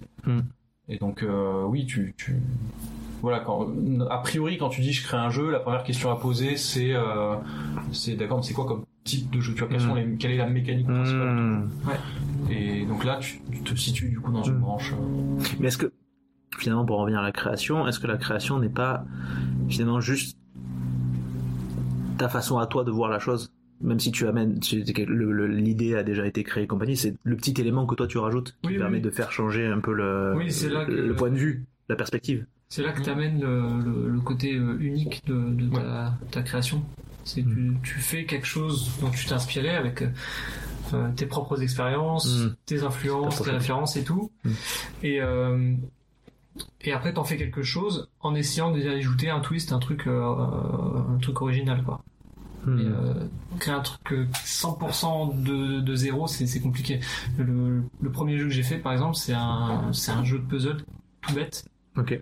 où t'as une grille et tu dois colorier toutes les cases sans repasser au même endroit. Ça, c'est le, le truc de base. Et, euh, et moi, là où j'ai ramené la créativité, du coup, c'est que je me suis dit, comment on fait euh, si euh, c'est le joueur lui-même qui doit poser ses- les mécaniques de gameplay dans euh, cet espace-là. Hmm. Donc c'est lui qui se met ses propres contraintes. Et ça, je pense pas que ça a été fait. Enfin, j'ai pas trouvé. C'est rarement fait en tout cas. Et euh, ce qui est intéressant, c'est que cette idée-là, ça crée un jeu qui, est, qui a son originalité. Je sais pas s'il est original, mais Mm. en tout cas, il a son petit truc. Et les joueurs sont créatifs en y jouant Mm. aussi, parce qu'ils choisissent où est-ce qu'ils placent les trucs. Donc, euh, et ça, j'aime bien aussi dans, dans les jeux, créer toujours une, une part de créativité chez euh, le, Mm. joueur qui va y jouer. Et puis tu as ajouté l'univers aussi, qui était qui est très en lien, euh, enfin l'univers, euh, comment ça, euh, le, lore. Ouais. Ouais, non, mais le fait que ça se passe dans un dans un univers euh, d'inspiration euh, Japon féodal. Ouais, mais ça, ça suffit pas pour Et... moi. Non, non, bien sûr, mais genre c'est un ensemble en fait. Oui. C'est l'ensemble qui fait que c'est, hum, tu vois. Oui, c'est ta façon d'agencer les choses. Oui, voilà, C'est ça. C'est pas. euh, Oui, parce qu'en fait il y a la mécanique qui qui n'est jamais que les règles du jeu, mais au- enfin comment tu habilles ces règles, ça aussi c'est hyper important en fait. C'est hyper important, euh, je dirais, pour euh, l'immersion ou pour communiquer sur ton projet. Ouais. Mais, euh, Bah, mais comme tu l'as dit, euh, ressenti aussi des joueurs. Ouais, mais la spécificité du, du, du, du jeu vidéo, Oui. c'est l'interactivité. Oui, c'est sa spécificité, mais tu peux pas le réduire à ça. Si tu le réduis Ouais, à ça, en fait, t'as jamais qu'un livre de règles, tu vois. Mais C'est pas- ouais, je comprends ce que tu veux dire. L'exécution après comment ça, Ah oui. ça se présente et tout, mais euh, la partie graphique pour moi c'est c'est difficile à dire parce que c'est très important Mm. pour euh, faire connaître le projet et tout. C'est ce qui va donner envie aux, gens d'aimer ton jeu Mm. et ça c'est hyper important. Donc euh, voilà, mais faire en sorte que ton jeu soit original et créatif, c'est une place très très peu importante pour moi le la direction artistique. Mmh, ouais, ouais. Oui, mais parce que c'est ton processus. C'est ta façon d'amener la chose. C'est pas. euh, Enfin, chacun il va y amener euh, Ouais. différemment la chose. Toi, tu, toi, tu le vois comme ça. Oui, je le vois comme ça. ouais. Hmm.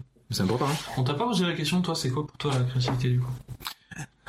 La créativité. Tu te je suis sûr que tu t'es renseigné avant. Non, même pas. Non, vraiment. non, parce que euh, en fait, c'est plus par les parce que j'écoute et compagnie. Ouais. Moi, la créativité, en tout cas, elle vient un peu aléatoirement, mais surtout dans des, bah, comme beaucoup de gens, dans un entre-deux, dans une transition entre deux moments. Par exemple, souvent, ce qui m'arrive, ça m'arrive d'avoir des idées, et il y a que depuis très peu de temps que j'essaye de temps en temps de noter. Mhm. Mais la créativité, elle vient euh, dans les moments où vraiment je suis en lâcher prise, quoi. Alors par exemple hier il m'est venu une idée, je la lâche parce que je m'en fous, je suis pas dans le jeu vidéo. euh, et hier et avant-hier, parce que du coup ça fait trois semaines que Voilà, je. une idée par jour là, ça s'arrête plus. Ouais. Eh ben, comme le podcast, de toute façon il est venu un peu en Ouais. entre deux. J'allais te poser la question justement. Comment Et t'es donc euh, pour lâcher mes deux idées, parce que je me dis que quelqu'un peut-être s'en- servira, et je l'ai un peu travaillé, mais euh, c'était en période entre deux de sommeil. Donc je suis claqué, je travaille en nuit cette semaine, euh, j'ai mon esprit qui s'accroche un peu aux branches. Ça fait trois semaines que j'ai acheté une Nintendo Switch, je joue à Zelda, Mhm. et ça me bouffe le cerveau, je tiens à vous le dire. Oui. Je- J'expérimente ça, parce que moi les, les jeux vidéo, justement, je m'en suis- j'ai joué petit, plus jeune, et j'aimais bien regarder les autres jouer aussi, parce que moi je ne me sentais pas capable. Bref, et petit à petit, je me suis rendu compte aussi des défauts que ça m'apportait, c'était que ça me rendait un peu plus nerveux, et ça pouvait me prendre facilement euh, du temps de cerveau. L'avantage, c'est que maintenant, j'ai des alertes qui sont la fatigue. Et vraiment, je fatigue tendu. Bref. Mais il n'empêche que quand je dors, maintenant, je me rends compte à quel point le Zelda est encore dans mon esprit, quoi. Ok. Mais, en, léchant- en lâchant un peu prise, et pas en léchant la prise, ce qui fait beaucoup plus mal.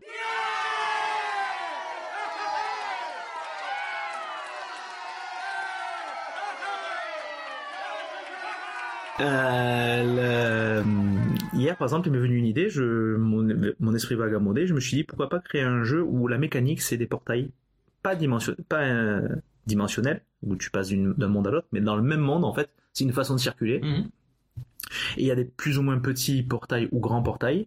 Les petits portails font que quelques centaines de mètres, par exemple. Je, lancé ça comme, je me suis lancé ça comme idée. Et les grands, plusieurs centaines de kilomètres. Enfin, plusieurs kilomètres, plusieurs dizaines, milliers, centaines. Et par contre, on peut soit circuler à pied ou par des petits véhicules pas aussi élaborés que chez nous. Mais si on circule à travers ces portails, euh, on y laisse quelque chose. C'est-à-dire que ça, ça coûte. Donc plus on fera des grandes distances, plus il y a quelque chose qui coûte. Mm. Et en plus, pour aller d'un endroit à un autre, c'est pas des télécommandes, c'est des trucs euh, juste mm, mécaniques. Je lance mon idée comme ça, hein, si jamais vous avez une idée là-dessus. Euh, il faut avoir quelque chose du lieu dans lequel on va. Et ça nous amènera pas exactement dans l'endroit où on veut. Ça peut, il peut y avoir plusieurs, euh, ça peut nous donner un petit portail de la zone dans laquelle il y a des grands portails. Donc par exemple, je sais pas, je me suis dit euh, du sable, du désert, de machin. Eh bien, il faut avoir un petit peu de sable. Alors qu'on y soit allé soi-même ou que quelqu'un nous en ait passé. Mais ça nécessite un commerce. C'est un site un peu comme ça, des. Mhm. J'ai eu ça comme idée hier. Mhm. Voilà. Mais c'est drôle parce que du coup, euh, t'as eu- enfin, t'as conscience d'avoir eu cette idée euh, en lien avec ton, ton Ouais. temps passé sur Zelda. Ouais, c'est ça. Ouais. Ouais, parce qu'en fait, très, enfin, c'est rigolo. c'est la notion de, en fait, de téléportation entre les différents sanctuaires. Parce que je joue au premier là. J'ai pas voulu attaquer par le deuxième vu que je connaissais pas. Enfin, je connaissais Zelda, hein, mais j'ai déjà joué quand j'étais plus jeune. Mais euh, là, je me suis dit bon, ça, m'inspirait et mon esprit, il était en accélération, il bougeait parce que je circule beaucoup. Mhm. Je suis un explorateur dans les jeux. Mhm. J'ai tendance à aller un peu jusqu'au bout, pas forcément dans la performance, mais plus dans le but de, de grappiller des Ouais. trucs pour me préparer, bref, peu importe, pour stocker tout ça.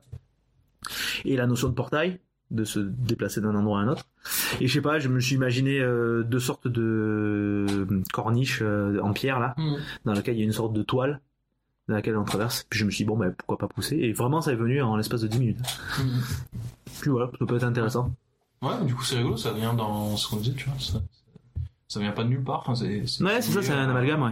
C'est, c'est dans la continuité de ton expérience. de ça. euh. Et, et aussi parce que comme on reste sur la même planète et même la même île, parce que c'est une sorte d'île, Hyrule, euh, c'est vrai que ça a déjà été exploré le, le notion de portail intra- euh, interdimensionnel euh, ou inter euh, Mhm. spatial, euh, tout ça, tout ce qu'on voudra dire comme terme. Mais intramonde, à part le jeu qui s'appelait Portal, je crois, Oui, oui. sur un Ouais, truc, c'est- mais, c'est- les mais c'est des 10 mètres. Je crois que c'est relativement commun quand même. Oui, dans un jeu. clairement. Mais là, intramonde, je sais pas. Ouais, vois. si, si, si, Bon, de toute façon- mais enfin, peu De toute façon, j'y hein, gagnerais rien financièrement dessus. Enfin, ce que je veux dire, c'est que. Oui, non, enfin bref, pardon, je, je, du coup, je commençais à réfléchir. Mais tout à fait. Ah, c'est rigolo. mais bon, enfin bon, bref, ouais. Mais voilà, mais voilà, il m'a fallu une période entre deux. Et l'idée des podcasts, l'année dernière, je me suis dit, bah tiens, j'ai envie, de- je sais pas pourquoi, j'ai expérimenté le théâtre, j'ai expérimenté des trucs dans, la- dans ma vie, mais euh, je me suis dit, j'avais envie de parler à la radio. Évidemment, L'énergie, ils ont pas voulu.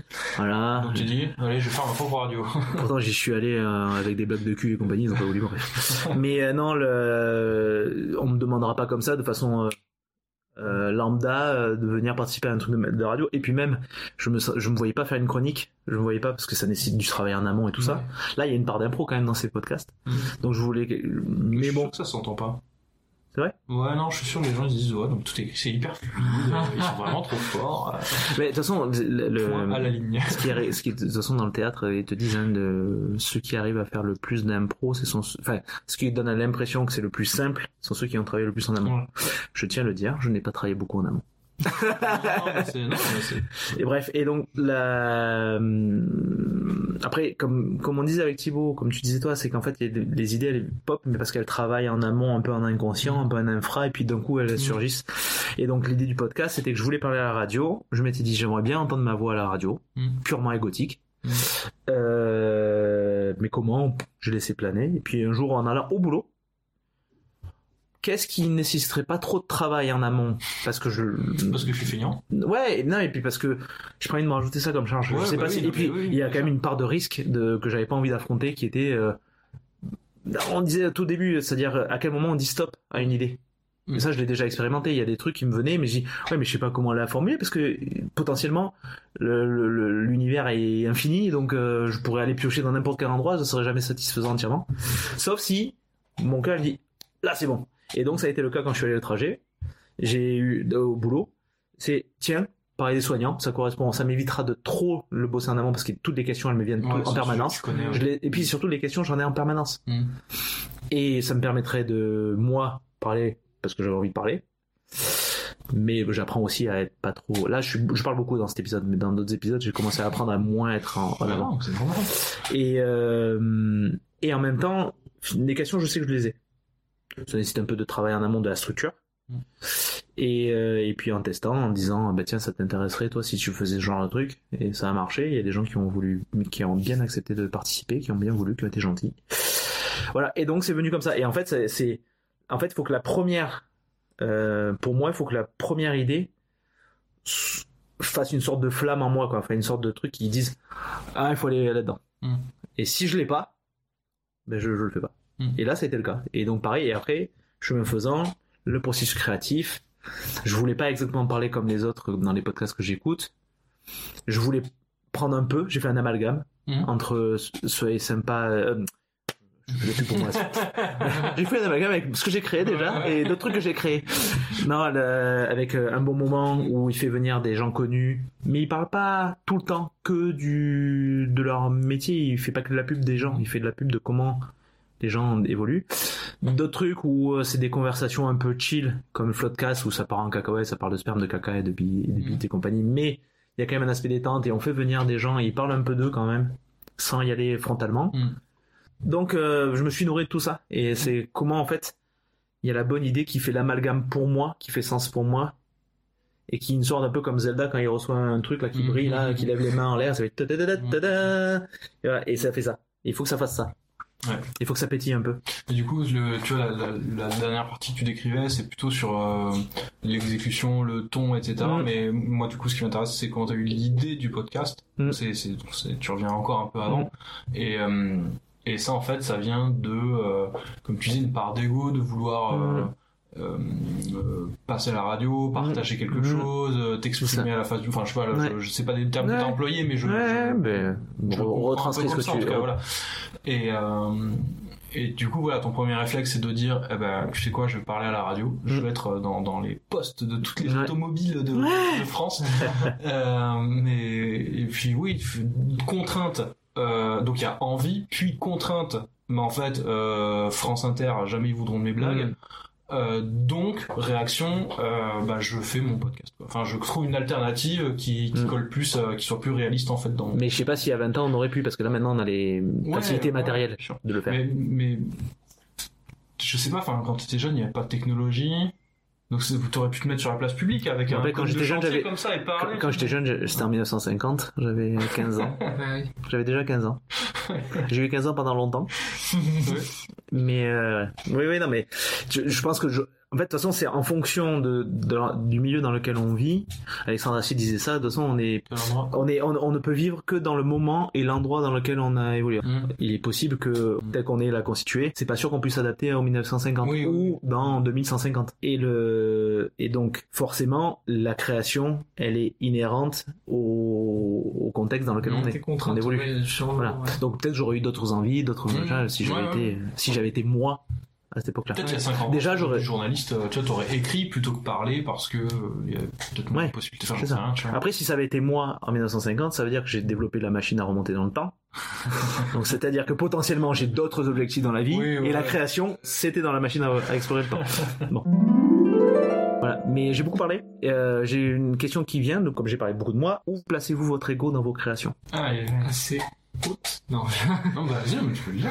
non, je sais pas, mais en tout cas, c'est un aspect euh, assez important quand même. Euh, depuis que je crée des trucs, c'est-à-dire depuis euh, l'adolescence, j'ai envie de dire, Hmm. c'est pour impressionner les copains. Ok. C'est euh, bah oui. C'est nul comme motivation. Le mec, il Bah est oui. juste de ouf. Je rigole, tu vois. Mais est-ce que tu penses que est-ce que tu penses que ton- ton, ton envie de créer était là, mais c'est que tu te sers d'excuse Non, ou c'est vraiment parce que t'avais besoin d'épater les copains? Non, non, non, non, pas du tout. Non, c'était pas l'objectif principal, mais c'est un, c'est un moteur comme un autre. Mhm. de se dire euh, ben voilà c'est moi qui l'ai fait et les gens ils aiment bien euh, ce que j'ai fait Hmm. ils me disent que c'est bien alors j'aime pas qu'on me dise que c'est bien ce que j'ai fait d'ailleurs ça, me Je gêne te- un peu Je voulais en parler justement. mais Je voulais ça parler de ton bien. premier projet. ouais Non, non, mais c'est, c'est, c'est pour faire la vanne. d'accord Premier degré, tu sais. ça ça tombe bien. C'est pas bien. Oui, c'est ça, euh, c'est ça, voilà. Merci Niki, parce que, merci d'avoir retranscrit, parce que là, j'ai senti le blanc. tu sais, je, je pensais qu'il avait capté la blague de suite, tu vois, je me suis dit, bon, je vais pas aller jusqu'au bout. je me suis dit ça y est il va me poser une question et tout et- ok non oui non mais oui euh, premier projet euh, échec total euh, Non, c'est pas un échec total. Je rigole, je rigole. Là, de toute façon, ça en est pas un. Vu que tu, ça t'a donné le moteur pour la suite. Oui, non, mais voilà. Mais euh, non, après, euh, au fur et à mesure que on crée ce projet-là, euh, les gens nous donner des retours comme quoi ah c'est super joli, ah c'est original, ah c'est fun, ah j'aimerais bien y jouer sur mon téléphone. C'est quoi le nom du jeu, d'ailleurs? C'est Wise Garden. Wise Wise, Garden. comme sage. comme sage. W-I-S-E. C'est ça. Garden, G-A-R-D-E-N. Sage Oui. jardin, ouais. Et euh, et voilà du coup ça ça ça nous a, ça a continué à nous motiver en fait de se dire Mhm. que bah ça plaît parce que si ça plaît pas à quoi bon Hmm. créer quelque chose qui sera euh, que les gens n'aiment pas ou qui sera ex- expériencé Non. Expérimenté Expérimenté par personne. Euh, ça sert à rien quoi. Hmm. Donc, euh, donc ouais, vu qu'on fait pour les gens, le retour des gens est important, et du coup, la part d'ego, elle est quand même présente, je pense. Est-ce que tu, bon, est-ce que vous euh, placez votre ego de façon imbriquée dans, votre objet créé, ou est-ce que quand même il y a une part de mon ego est là, mon objet est là. Certes, on va faire des commentaires sur l'objet et par euh, conséquent, je vais avoir un, un effet, un retentissement sur moi, ou est-ce que carrément l'objet et l'ego étant, étant intriqués, j'emploie un terme hyper euh, t'inquiète, euh, intriqué, c'est les deux ensemble dans le même truc, c'est ça fait Ouais, qu'un. Euh, et donc, si on fait un commentaire sur ton objet, l'objet que tu as créé, c'est toi qui est directement euh, peu. visé par la, le commentaire. Ça dépend de ton niveau d'implication dans, dans le projet. Mais toi, Euh, non, ben, je donne deux exemples. Hmm. Par exemple, un film sur lequel j'ai travaillé dans une entreprise, ouais. euh, si le film est critiqué, ça m'atteint pas. Mais parce que c'est toi qui l'as initié le projet. Voilà. Par contre, Mm. si c'est moi qui ai initié le projet et qu'on était deux à travailler dessus pendant deux ans Mm. et qu'on y a mis du temps, on y a mis de la passion, bah quand il est critiqué, ça fait un peu mal, quoi. Hmm. Euh, le fait que, par contre, ça se vende pas trop, ce qui est le cas, on a vendu euh, 58 copies, ce Hmm. qui est pas énorme, mais ça, ça me dérange moins C'est des retours qu'on en fait. parce que les retours sont bons. Ouais. Et euh, par contre, si on en vendait beaucoup et qu'on avait euh, 50% de- d'avis négatifs, euh, Ouais. ça ferait ça ferait mal quoi. Hmm. À part si on anticipe que euh, on a fait des erreurs et que c'est pas si bien, c'est pas ce qu'on espérait, qu'on est soi-même déçu du, du produit. du Ouais, mais si t'as 50-50, ça veut dire qu'il y a 50 qui sont contents aussi.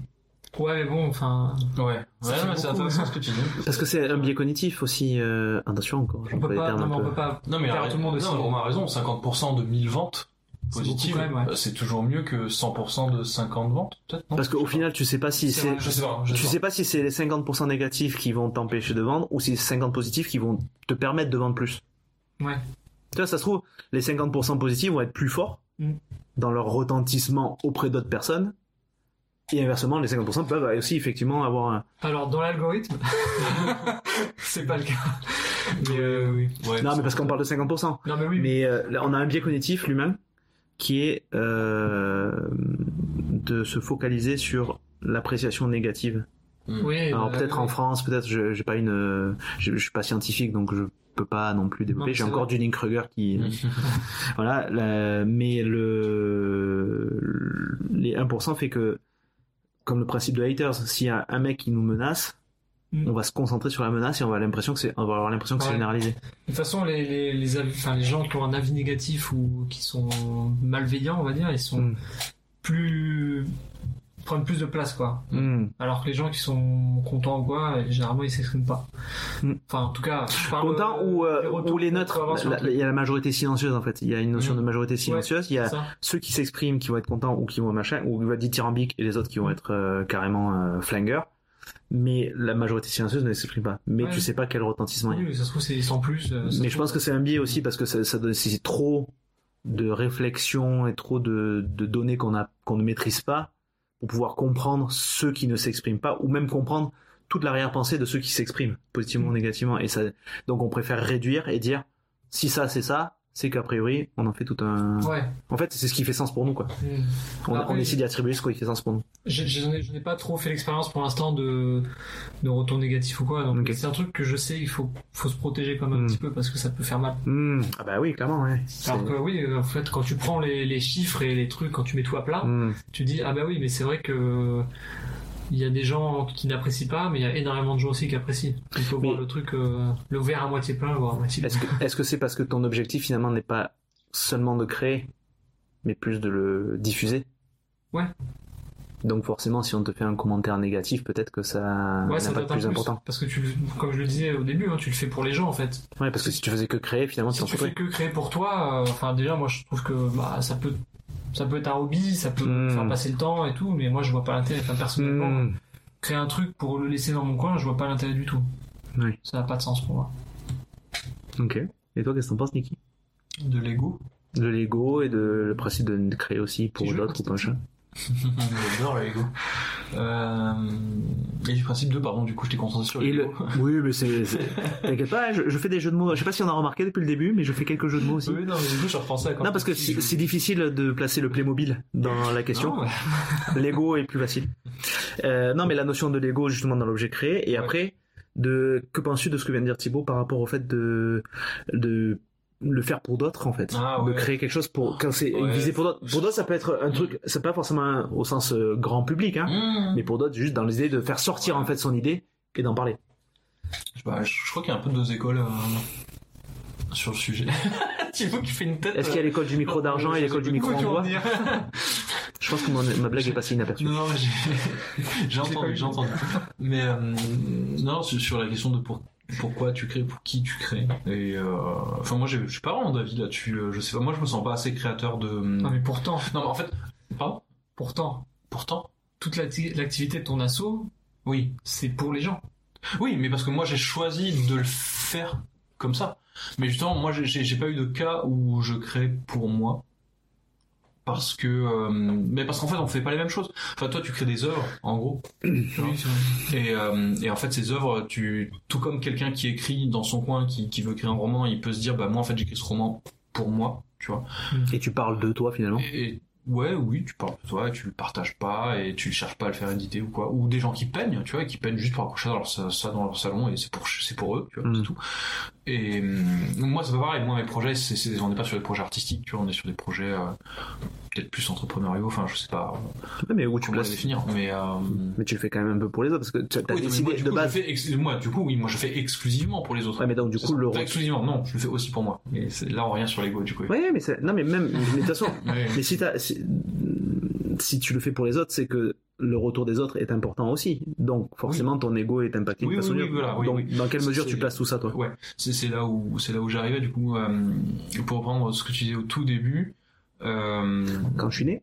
Non, bien plus tard. Ah, ok. 70 Ça, c'est ans plus premier mot, je crois que c'est maman ou papa. Hein, ouais. Et, euh, le, le comment dire ça?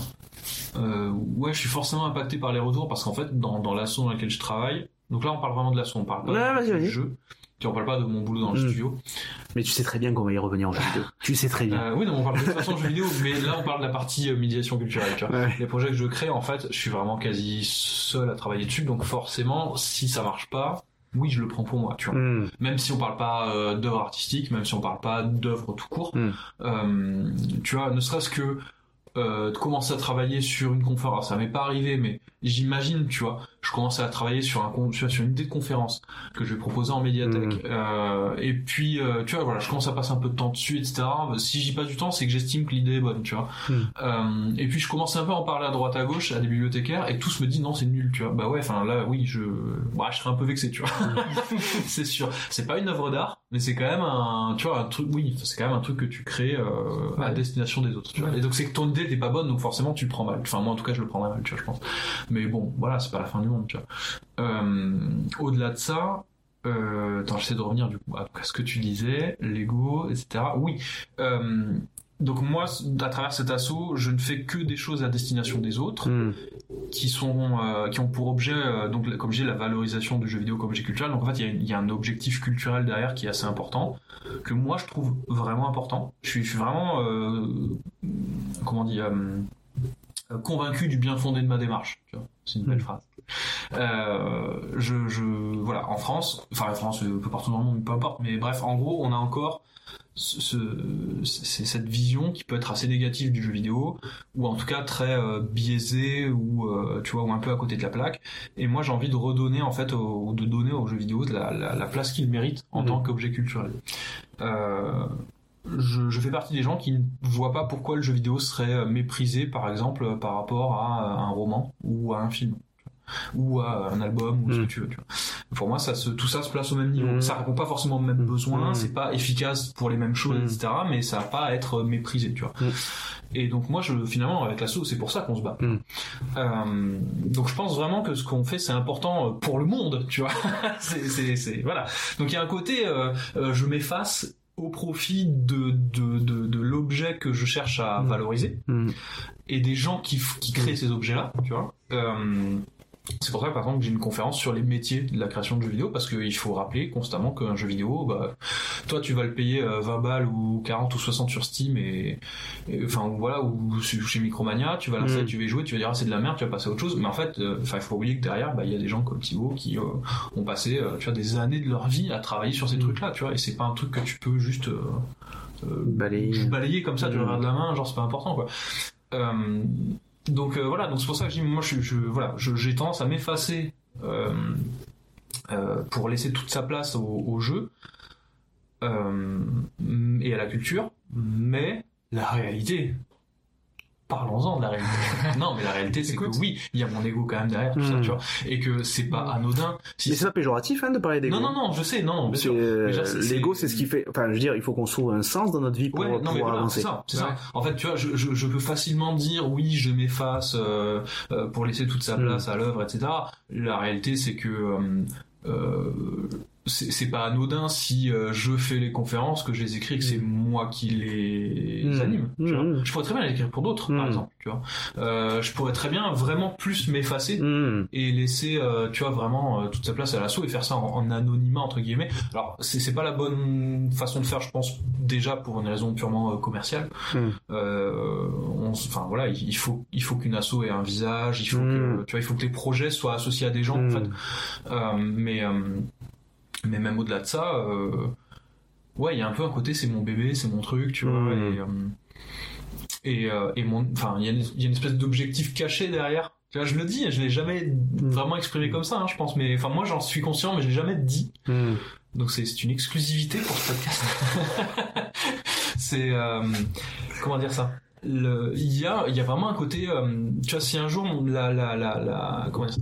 La ma mission entre guillemets au sein de cet assaut euh, arrive à son terme et réussit Mmh. tu vois le jour où euh, l'humanité entière est convaincue que le jeu vidéo est un objet culturel tout à fait convenable Mmh. euh, bah en fait je serais méga fier de Mmh. dire c'est grâce à moi tu vois bah j'ai oui. contribué à ce truc-là. Et en fait, comme je trouve que le- ce que je fais dans cet assaut a du sens et est important, et comme je dis, est important pour moi à l'échelle sociétale, tu vois, c'est c'est c'est un petit combat, quoi. Alors il y a des combats bien plus graves et importants, hein, je suis d'accord, tu vois, mais bon, voilà, moi c'est mon petit combat. Euh, ouais, enfin quelque part, il y a vraiment un côté, euh, je, je, en sous-marin, tu vois, en sous, Mm. je Oui, tu fais partie des plusieurs, plusieurs personnes qui mais, ont euh, euh, alimenté le et ouais, voilà, c'est ça. Je veux me dire, ouais, bah, j'ai fait partie de ce truc-là, ouais, Mm. tu vois, c'était moi. Mais euh, faut pas se. Ça anime le truc, mais mais en fait, enfin juste pardon pour Ouais, terminer. mais vas-y. Tu vas-y. vois, en fait, c'est ça. Dans ce contexte-là, moi, je trouve que mon ego, il, il est moteur quelque part, Mais bien sûr. mais euh, c'est pas ce qui est mis en avant. Je sais pas comment dire ça. Attends, est-ce qu'il n'y a pas une analogie avec une voiture à faire, tu vois Euh, Sans le moteur, ta voiture, elle sert à rien. Elle avance pas, voire elle n'existe pas. Mmh.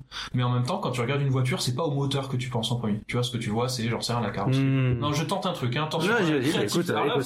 créatif. Eh, là, là, là, on élabore, on fait un, un débat d'idées. et- C'est ça. Non, bon, bon bref, peut-être l'analogie est toute pétée, mais, mais euh, c'est pour dire, tu vois, c'est moteur, mais c'est pas ce que je mets en avant. Par exemple, moi, vraiment, je ne me mets pas en avant, tu vois, euh, dans, dans, dans mes projets. Euh, je ne me mets pas en avant sur les réseaux sociaux. Ce que je mets en avant, tu vois, quand je communique sur l'assaut, c'est les projets de l'assaut, Mmh. tu vois. C'est jamais moi. Mais, en mais vrai, j'ai, enfin, en vrai, c'est moi, tu vois. Oui, mais c'est à toi que tu parles. Je veux dire, après, il faut qu'on. Le, le- je pense que l'être humain est fait de telle façon qu'il a besoin de se créer des histoires pour pouvoir vivre sa vie. Et les histoires qui sont les plus importantes, c'est quand même soi. Même si on le fait Mm. par d'autres excuses pour s'occuper d'autres, Mm. mais finalement, il faut quand même, si tu, les gens qui se dédient aux autres, c'est d'une certaine façon, ils parlent de soi, d'eux. C'est-à-dire, je, je, c'est un peu tiré par les cheveux, mais l'idée c'est que même si tu, c'est une façon de dire aux autres, moi je, je, je, je trouve une abnégation de ma personne, mais je le fais quand même pour me réalimenter. Si je m'occupe de vous, c'est pour m'alimenter moi, Mm. d'une certaine manière. Mais c'est pas négatif, c'est pas péjoratif. Et je pense que te trouver le le- le- le- l'ultime goal de te dire que c'est euh, tu seras fier, ben c'est tout à fait bien. Je veux dire, c'est ta façon à toi de te dire ben voilà, mais ça me m'oblige à continuer à entretenir ce moteur, à l'huiler, à, Mm. à mettre de l'essence dans le carbu dans le carburateur. Je sais pas, j'y connais rien en Eh, on est fort. Là, on a lancé une. euh, J'ai lancé la métaphore, mais en fait, j'y connais rien. Moi, j'ai pas mais- le permis. euh, c'est parfait. Bref, c'est ta façon à toi de, de, de, de pouvoir entretenir l'engin. Oui. quel que soit l'engin, que ce soit motorisé ou pas. mais voilà, c'est mais c'est c'est important que on trouve des astuces pour pouvoir continuer à vivre, mettre un sens à, à nos à nos existences. Donc euh, Mm. c'est super si t'arrives par là et que ça n'empiète pas. Ce qui, à partir du moment où ça devient négatif, péjoratif, c'est quand ça a une dimension euh, néfaste Mm. sur les autres ou sur soi. Là, c'est pas le cas. Là, c'est ton moteur. Mm. C'est ce qui te permet. Et en plus, t'as pour vocation de vouloir aider les autres. Et si par toi, tu peux dire aux autres, je me sens bien. Enfin, si les autres peuvent se dire, je- ils- qu'ils se sentent bien, tu vis dans un environnement où des gens se sentent bien, donc par procuration, tu pourras te sentir bien. C'est ça qui est Mm. important. C'est ça que peut-être tu veux dire. C'est ta façon à toi de créer une narration. Donc c'est intéressant. C'est intéressant ce que tu dis parce que moi, je- quand euh, je m'ennuie, bah, il faut a que je crée un où tu truc. t'ennuies, toi? Ouais. C'est fou. Il y a des moments où tu pardon, je fais une parenthèse, il y a des moments où tu t'ennuies. Ouais, mais alors les moments, il y a, je distingue deux choses. C'est les moments où je m'ennuie créatif et où je me repose, et les moments où je m'ennuie où euh, j'ai l'impression que le monde est euh, une tannée et qu'il faut, euh, que c'est dur de mettre en place des stratégies et donc je sais pas quoi faire et donc je fais rien. C'est la dépression, ça se Mais oui, mais mais l'ennui est source de créativité Ouais, mais justement, c'est pour ça que j'allais rebondir là-dessus. parce qu'on se bat en fait contre ça. Ouais. Je te laisse terminer avant. Quand je dis que je m'ennuie, non, c'est euh, c'est euh, c'est ce que tu disais tout à l'heure. Quand euh, j'ai rien à faire sur une longue période, je sais pas, euh, un exemple. euh, Deux voilà. ans. Non, non. mais Par exemple, euh, le mois d'août dernier, euh, on était en vacances. Il était quelle heure? Il était 18h. L'hygrométrie, elle, elle était à quel niveau? Laissez-moi tranquille, arrêtez de me poser des questions. Je sais pas. Arrête de me poser des Non, questions. mais il faut qu'on faut qu'on s'imagine. On a besoin d'infos. Non, mais Août, ça veut dire canicule. on, on était en vacances avec ma copine. Ok. Et euh, merci. Rien d'exceptionnel. Et on est parti euh, deux semaines sur les sur les, les quatre semaines du mois, tu vois. Et, euh, et pendant deux semaines, on est parti, c'était cool et tout. Mon esprit était occupé par autre chose. Je me suis reposé, Hmm. j'ai pris le temps de m'ennuyer dans un contexte euh, qui était pas chez moi, etc. Par contre, j'ai passé deux semaines chez moi où je me suis ennuyé. Et en fait, Ça veut dire quoi ennuyer en fait? Ça veut dire quoi s'ennuyer? bah, t'as l'impression, j'ai l'impression que Parce que c'est péjoratif c'est qu'est-ce que je fais de ma vie? C'est ça, voilà. J'ai Et- rien à faire et tout. Et c'est à ce moment-là que je vais chercher à que t'as l'impression de rien faire de constructif, que y a, Ouais. y a- tu peux te saisir de rien pour t'occuper. Parce que l'ennui est une dimension négative. C'est une façon de dire en fait, euh, c'est un moment où on fait pas ce qu'on fait d'habitude et qu'on est un peu dans une pause, mais qui est pas très confortable. Ouais, là, c'est plus de l'ennui euh, à long terme. oui, mais c'est une, oui, mais c'est, c'est pas ouais, une transition, mais euh, ouais, c'est juste un, petit exemple pour dire que à Ok. ce moment-là, j'avais pas de projet, j'avais rien, je, je m'ennuyais quoi. Hmm. Et, euh, et gé- en généralement, la créativité pour moi, c'est un moyen de combattre justement Ouais. cet ennui et donner un sens à, à ma vie tout simplement. On que- le dit aux gamins là dont je m'occupe, je suis en pédopsychiatrie. Ouais. Et euh, ils ont des temps calmes, c'est-à-dire des moments où dans la journée ils ont besoin de se retrouver un peu en chambre et ils s'ennuient. Mm. on leur dit mais l'ennui, c'est important parce que c'est là où tu vas commencer à penser à des trucs. Ouais. Mais c'est difficile de le comprendre quand il est dedans et que t'es- Mm. t'as pas eu le recul. Moi j'ai, il m'a fallu euh, 150 ans pour arriver parce que j'ai 150 ans. Mmh. Je vous ai menti tout à l'heure sur le fait que j'avais 70 ans. J'en ai connu des guerres. Euh, mais le, le- voilà, l'idée c'est que en fait c'est justement c'est se retrouver face à soi-même et se dire à quel moment se parler à soi-même et se dire comment je peux parler à moi-même et comment je peux me satisfaire et trouver un sens à, à la suite. Quoi. C'est beau ce que je dis, non? Oui, oui, 150 non, mais ans de réflexion. Ouais, ouais, non, mais- ouais, ouais, mais c'est pour ça que je suis jamais ennuyé, moi, en fait. Je- C'est pour ça que je suis toujours hyper actif. Euh... Mon cerveau est toujours occupé. On en a déjà parlé, Thibaut, je sais plus. Mais t'arrives à mettre des pauses? À mettre des, Des pauses. C'est-à-dire, euh, c'est-à-dire, euh, là, j'accepte de ne rien faire, entre guillemets, de, non. non mais de ne rien faire par rapport à tes critères, c'est-à-dire euh, dire là, je ne m'engage dans rien. Non, t'es toujours. euh, Je suis toujours actif. euh, enfin, mais c'est toujours actif. C'est, euh, c'est soit je, je, enfin, mon cerveau en tout cas est toujours en train de, de, hmm. de faire un truc. Et quand j'y fais un truc, si c'est pas euh, du boulot ou euh, tu vois, enfin, même si c'est du divertissement, tu vois, genre regarder un film ou un truc. Mm. Enfin, je, je peux pas accepter de, de, de m'ennuyer en fait. Tu ne peux pas je, je refuse. Ouais, je refuse de m'ennuyer. Donc c'est Alors je sais que c'est pas, enfin, comment dire, c'est bon pour la créativité. Enfin, j'imagine que ça amène des trucs bien, tu vois. Mais il y a moi, l'appréhension du coup. c'est- une, euh, ouais, ouais, mais s'ennuyer, en fait, c'est, ça sonne tellement négatif que j'ai pas envie. Enfin, bon, en fait, c'est parce qu'on que tu disais, tu vois, moi, me retrouver face à moi-même, j'ai pas envie, en fait. Voilà, c'est parce que c'est. En fait, l'en- l'ennui a une... l'ennui veut tout dire et rien dire. En fait, l'ennui, c'est juste hum, avoir un moment négatif dans sa vie, Mm. dans lequel on se retrouve pas à faire des choses qu'on voudrait faire habituellement, mais qu'on ne sait pas ce qu'on veut faire, quoi. Mm. ou qu'on est contraint à ne pas faire du tout les choses qu'on veut faire. Mm. C'est ça l'ennui. C'est ça poser, avoir des ennuis. Mais euh... L'exemple que j'ai donné était terrible. Hein. C'était. mais non, mais c'est très bien. C'était euh, genre à un moment je me suis ennuyé, mais en fait non, c'est les. Non, t'as parlé du mois d'août, de vacances, de deux semaines euh, au. Cap. Mais non, ce que je voulais dire vraiment, c'est des moments où j'ai pas de projet et que je trouve pas de, de sens, tu vois. Non, mais Et c'est à ce moment-là super. que j'ai envie de créer des trucs. Ouais, mais c'est super. Mais quand je m'ennuie, c'est aussi important parce que c'est ce moment-là. Où... Mais on voit à quel point ça, ça nous pose une petite gêne de parler d'ennui, Ouais, clairement. d'une façon ou d'une autre. Toi, tu l'as dit clairement, nous on l'a dit par demi-mot, on n'aime pas l'ennui, mais l'ennui parce qu'on le combat en fait. Mm. Mais l'ennui n'est pas en soi intéressant. Enfin, pour moi en tout cas. C'est le fait de ce que je vais en faire qui est intéressant. amène, ouais. Mm. Mais tu, tu vois, moi je me rends compte que mes trucs créatifs, c'est pour lutter contre certains trucs qui me Mm. conviennent moins. C'est ça en fait, c'est pour trouver d'autres de nouvelles. euh, Mm. Là, le fait d'avoir créé ces podcasts, ça me permet de rencontrer des gens que j'aurais jamais rencontrés autrement. Mm. Je vous aurais pas, je, vous aurais- je pense qu'on n'aurait pas forcément parlé. Ouais. Est-ce que notre, euh, notre vie n'aurait pas été meilleure? Je sais pas. Est-ce que, est-ce qu'il est, est-ce, est-ce qu'il est pas un peu trop tard pour Ouais, le savoir? trop- non, mais L'important c'est de, tu vois, d'arrondir. euh, Pour finir, Ouais. je pense que c'est important de maintenant de faire en sorte qu'on arrondisse les angles le plus possible pour que notre vie continue à peu près correctement. D'accord? Du fait qu'on soit rencontrés. Oui, d'accord. Parce que maintenant on va essayer de, de faire les choses, on va bricoler. Ok Et euh, Tu savais pas où j'allais venir. Pour toi, t'étais déjà euh, passé au sujet. oui, la blague, oui, tu pensais que je l'avais laissé tomber. Non, non. J'y suis allé.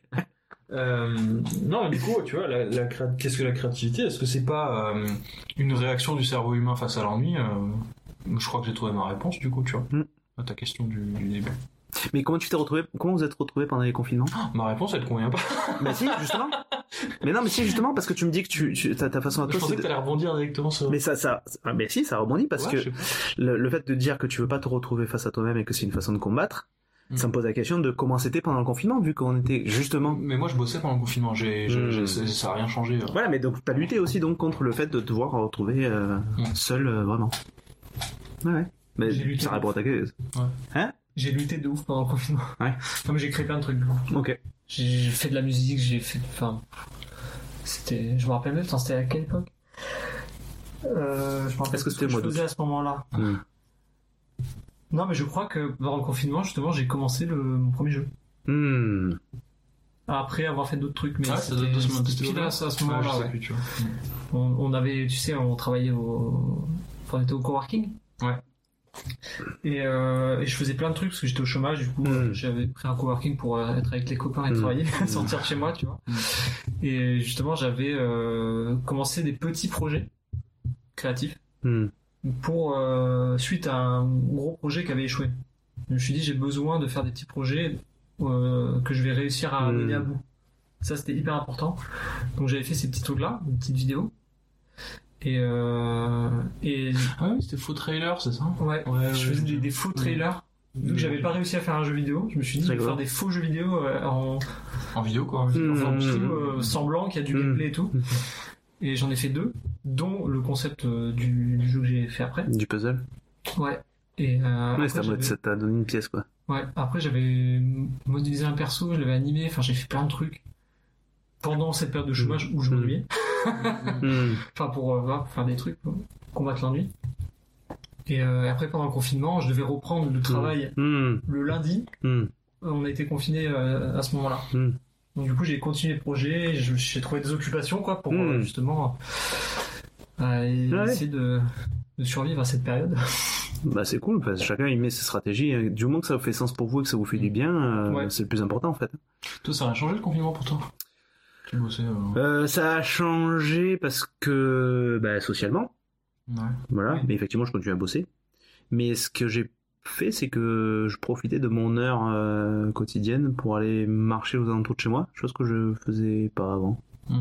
Et vraiment, le fait de devoir me concentrer, ça m'a donné l'impulsion de commencer à faire des euh, maquettes. Mm. Euh, en fait, de, de dire, en fait, t'as une vraie excuse pour ne pas faire des trucs. Enfin, ne pas faire des trucs euh, qui t'obligent à sortir. Être tout le temps dans cette obligation de Ouais. devoir euh, paraître au monde. Et le fait de me concentrer sur des. En fait, qui concentre mes mains permet à mon esprit de se focaliser, de moins Mm. se concentrer sur des trucs qui peuvent potentiellement être relous. Ouais. Mm.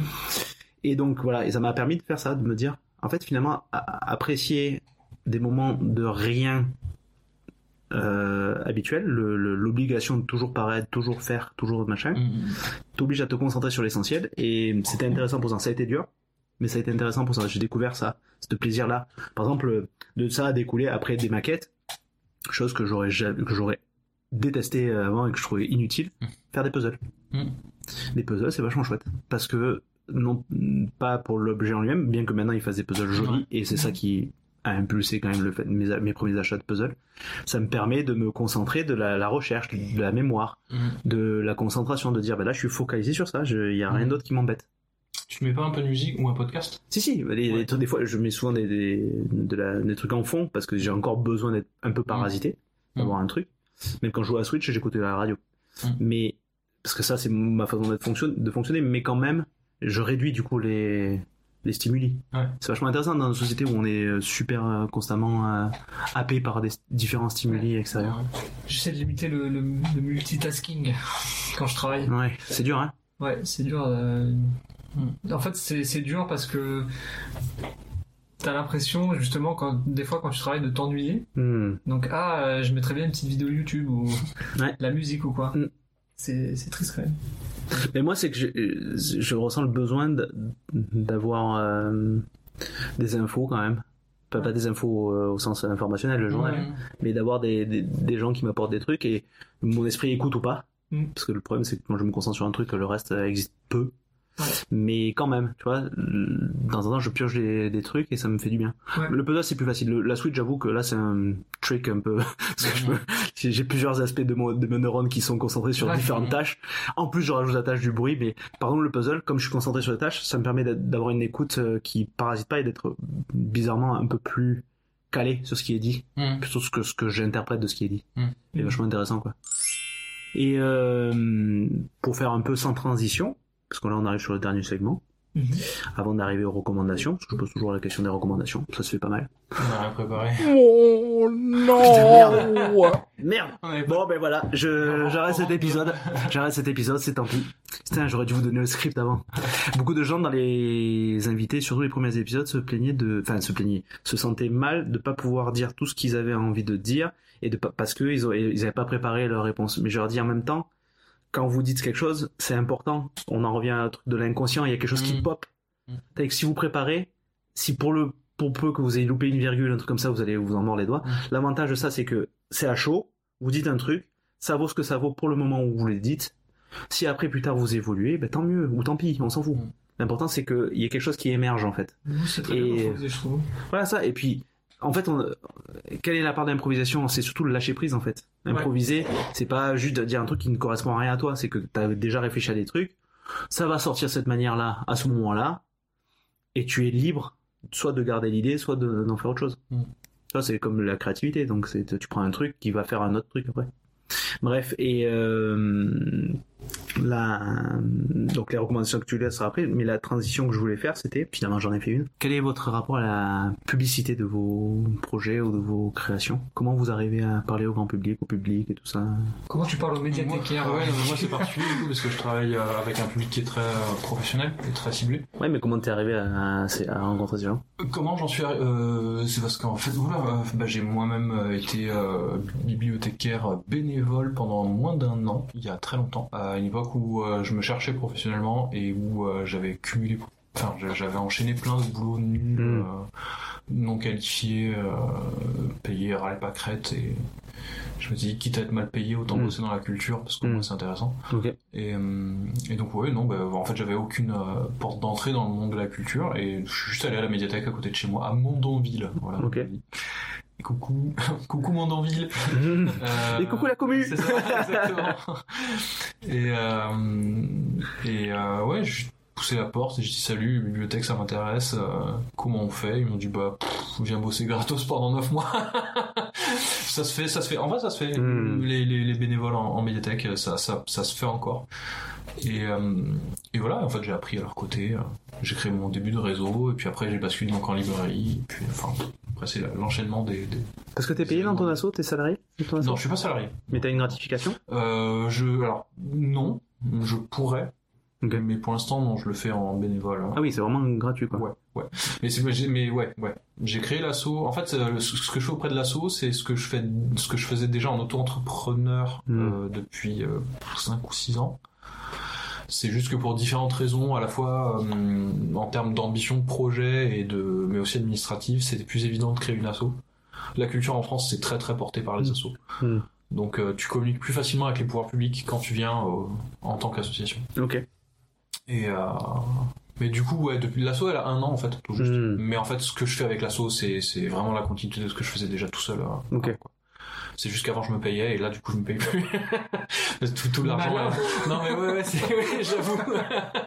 non c'est juste que tout l'argent est gardé par l'asso et réinvesti dans d'autres projets. Du coup, voilà. Et euh, quel euh, avantage grave tu en tires salaire du coup. Déjà de. de Ouais. Et quel, studio, quoi. et quel avantage t'en tires de fait d'avoir changé de façon de- d'aborder le truc par du fait que tu sois moins payé, tout comme ça Est-ce que les, les avantages sont ailleurs Euh, ouais bah dans du coup dans dans, dans ouais dans l'ambition des projets que je, que je mène. Hmm. Ce que je disais, en fait, tu te dis, ok, bah, moi je gagne moins d'argent, mais euh, comme je dis, le, le statut associatif t'ouvre des portes. Hmm.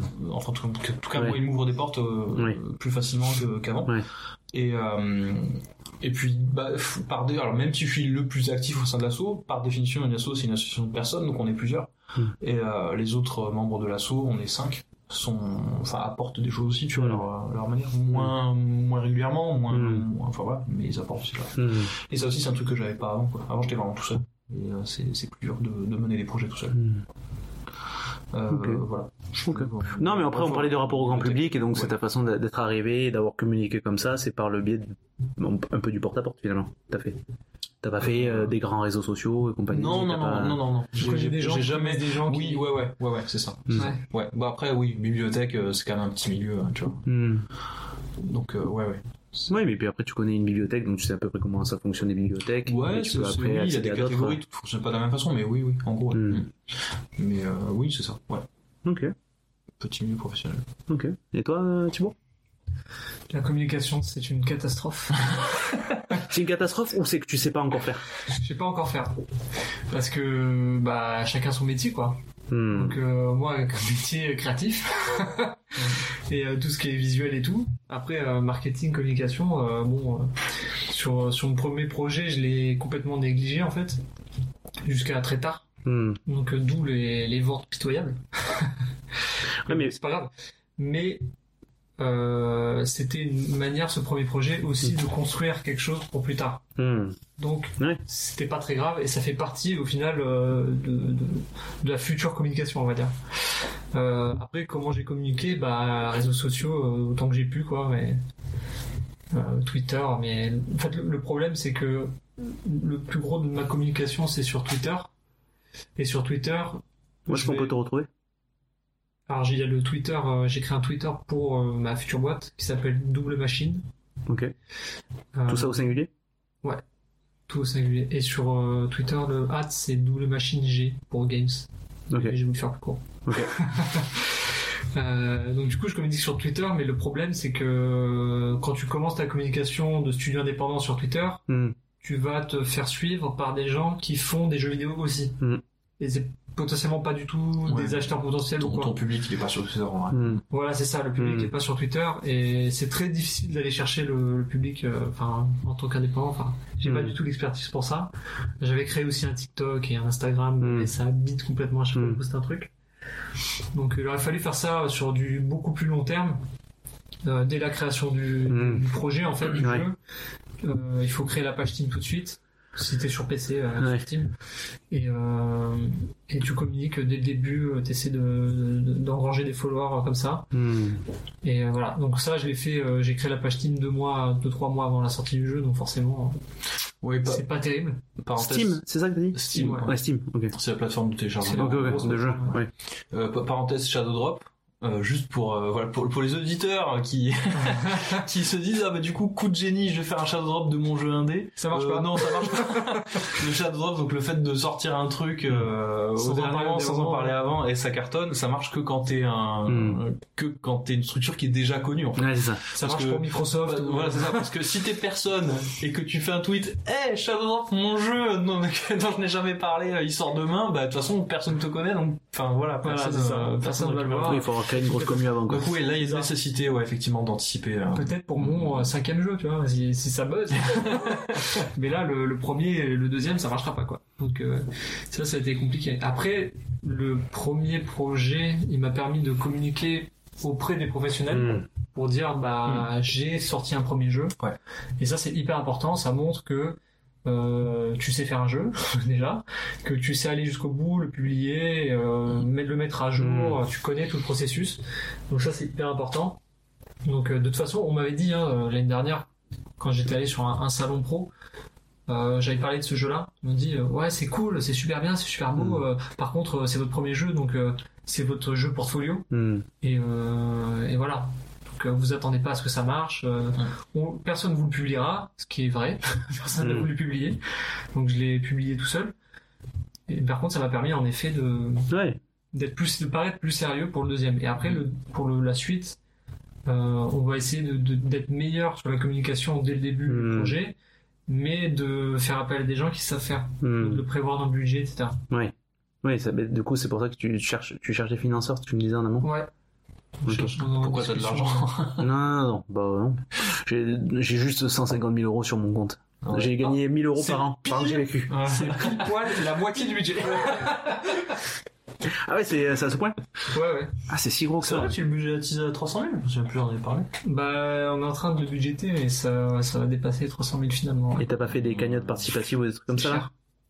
Alors non, parce que ça, ça demande une communication énorme, une Mmh, application ouais. énorme euh, pendant Mmh. un mois. Et si t'es personne, euh, Ouais, c'est ouais, pareil. c'est ouais, c'est dur. ouais. Ceux qui arrivent à faire des campagnes qui fonctionnent euh, hyper bien, soit Ouais. ils ont de la chance, soit euh, c'est le créateur de machin qui est déjà connu, qui bosse sur le truc, et, et du coup ça prend quoi. Mais sinon, Alors, c'est vraiment pour un projet qui buzz, hein, donc Ouais, qui c'est est ça. particulièrement Et innovant. voilà, faut avoir de la chance. Ou, ou sinon, tu fais une petite campagne pour, euh, pour récolter euh, L'argent de tes proches. 3000 euros, voilà, pour histoire de Mm. payer un petit peu les débuts, mais, Ouais. mais c'est c'est pas forcément Ouais. envisageable. Et même ça, du coup, je suppose que c'est une sacrée année de trouver des investisseurs et des compagnies, euh, des gens. Bah ouais, c'est pas évident parce que bah moi je dis souvent euh, dans le milieu de la culture, tu dois connaître ça, Niki. Il y a pas d'argent quoi. Hmm. On veut pas te donner de l'argent, ça intéresse personne en fait, à moins que ce soit rentable. euh, Non, ça intéresse plein de gens. C'est juste que ceux qui ont sont aux manettes croient euh, peut-être. euh, Ouais, ils vont plutôt investir dans des trucs Moi, je m'avance, sont, hein, je les connais pas. qui sont sûrs de rapporter, des trucs Ouais, un peu un peu safe, ou alors euh, ou alors dans des modèles économiques euh, qui vont qui vont rapporter beaucoup d'argent. Mm. Donc, euh, Ouais, ou alors C'est tout deal à la con, tu vois. Moi, je dis, enfin, pardon, je, je, je repense, j'ai discuté avec une éditrice euh, il y a quelques jours. Et donc là, on est dans le livre, tu vois. Et en fait, euh, elle, alors elle édite, elle est capable d'éditer euh, pas mal d'auteurs, Hmm. pas de souci, tu vois. A sa ligne éditoriale, machin, elle trie un peu, tu vois, mais en fait, elle est, j'ai l'impression qu'elle est plutôt ouverte. Hmm. Mais le modèle économique, en fait, c'est le modèle économique d'une petite maison d'édition à 3 francs 6 sous, c'est-à-dire qu'en fait, elle verse aucun avaloir. Mm. En fait, elle, enfin, je sais pas si tu connais un peu le modèle. Ah, euh, bah alors, je suppose que c'est payé avant de publier. Ouais, c'est ça. Enfin, oui, en gros, dans, dans l'édition euh, classique, je mets des guillemets à classique, tu vois, euh, un auteur qui est qui est édité par bah, par un éditeur, l'éditeur va lui faire une avance. Hmm. Donc en fait, il va lui filer de l'argent Mm. pour le- un peu le payer le Ouais, temps ouais. que l'auteur Ouais, fasse son bouquin. Bah parce oui, que son oui. bouquin, ça prend des mois, des Bah années, tu vois.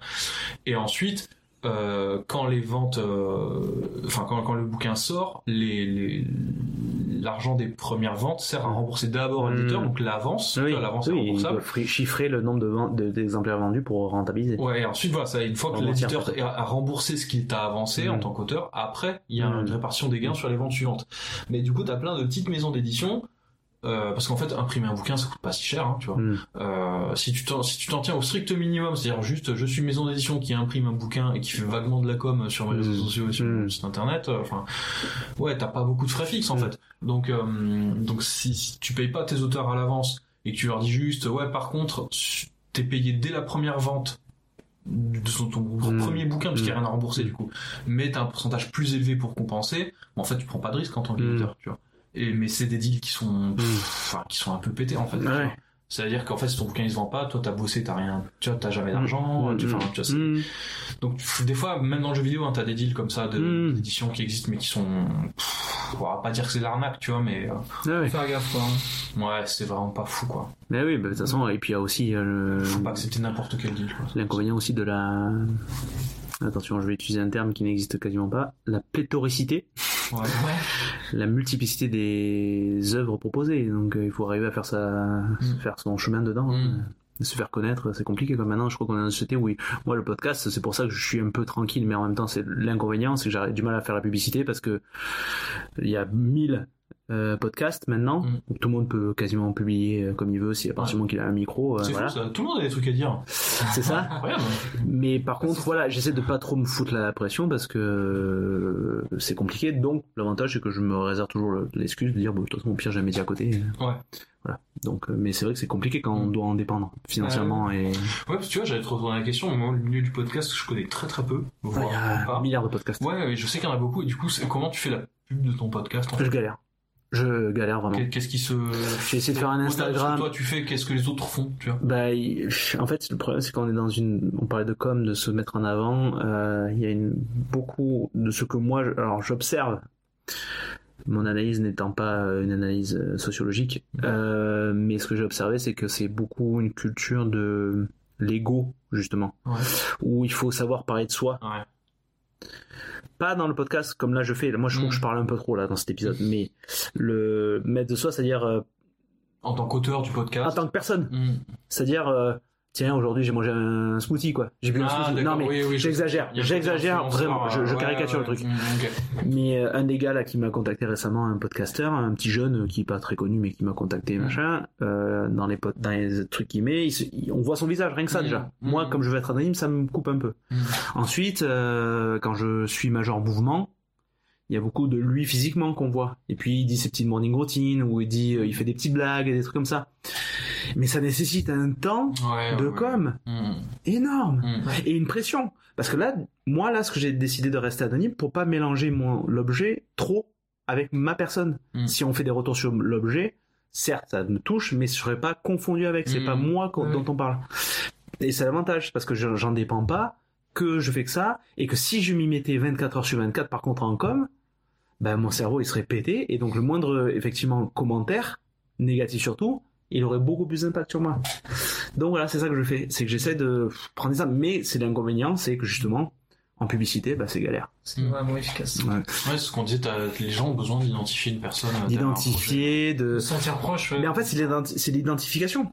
C'est l'identification euh, comme tout. C'est Après, euh, tu vois, enfin, pardon, je fais, je fais une parenthèse, mais t'as, hum, tu connais Defecator? Ouais. Le youtubeur, tu vois, bah, il est anonyme, Ouais. mais il est visible. Mais il- Et, et du coup, euh, il y a quand même, tu vois, les gens rattachent quand même une image et quelqu'un. mais parce que il a créé un personnage et. il faut il faut situer aussi le contexte et le moment où il a il a commencé à créer son truc. Faut savoir comment il a fait de la com. Ça se trouve il a fait de la com différemment, mais il avait Ouais. peut-être déjà une base. Enfin, il faut savoir tout le processus en fait. hum, Il y a beaucoup de gens, par exemple, le podcast, beaucoup de gens disent on le crée il y a, il y a 10 ans, il y a des possibilités que ça soit beaucoup plus connu. hum. Ouais, puis en avait moins. C'est moins noyé. hum. Euh, Defecator, je sais pas quand est-ce qu'il a créé son truc, mais peut-être qu'il a fait.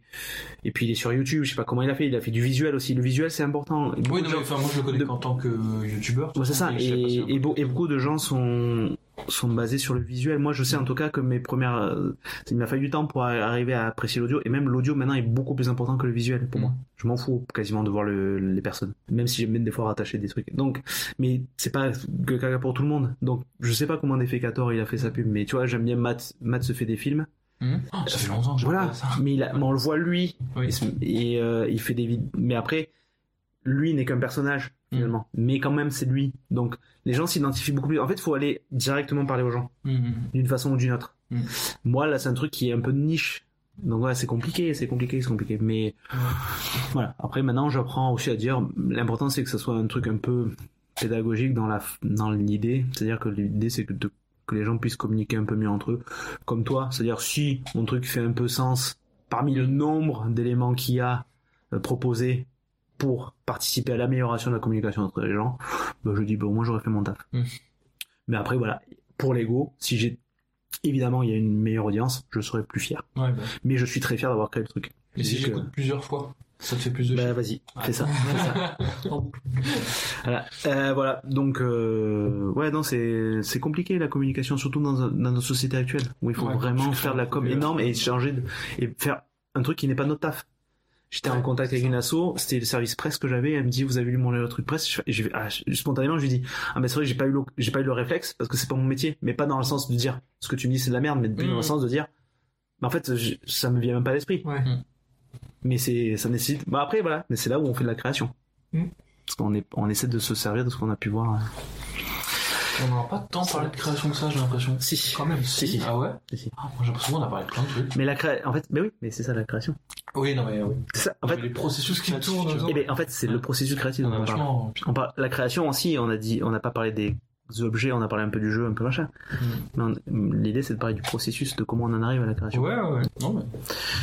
C'est comme j'ai eu un dernier épisode là dans mon premier podcast où la personne a dit ouais j'ai pas l'impression d'avoir parlé de de moi. J'ai fait bah si en fait en parlant des sujets que t'as abordés tu parles de toi. Ouais.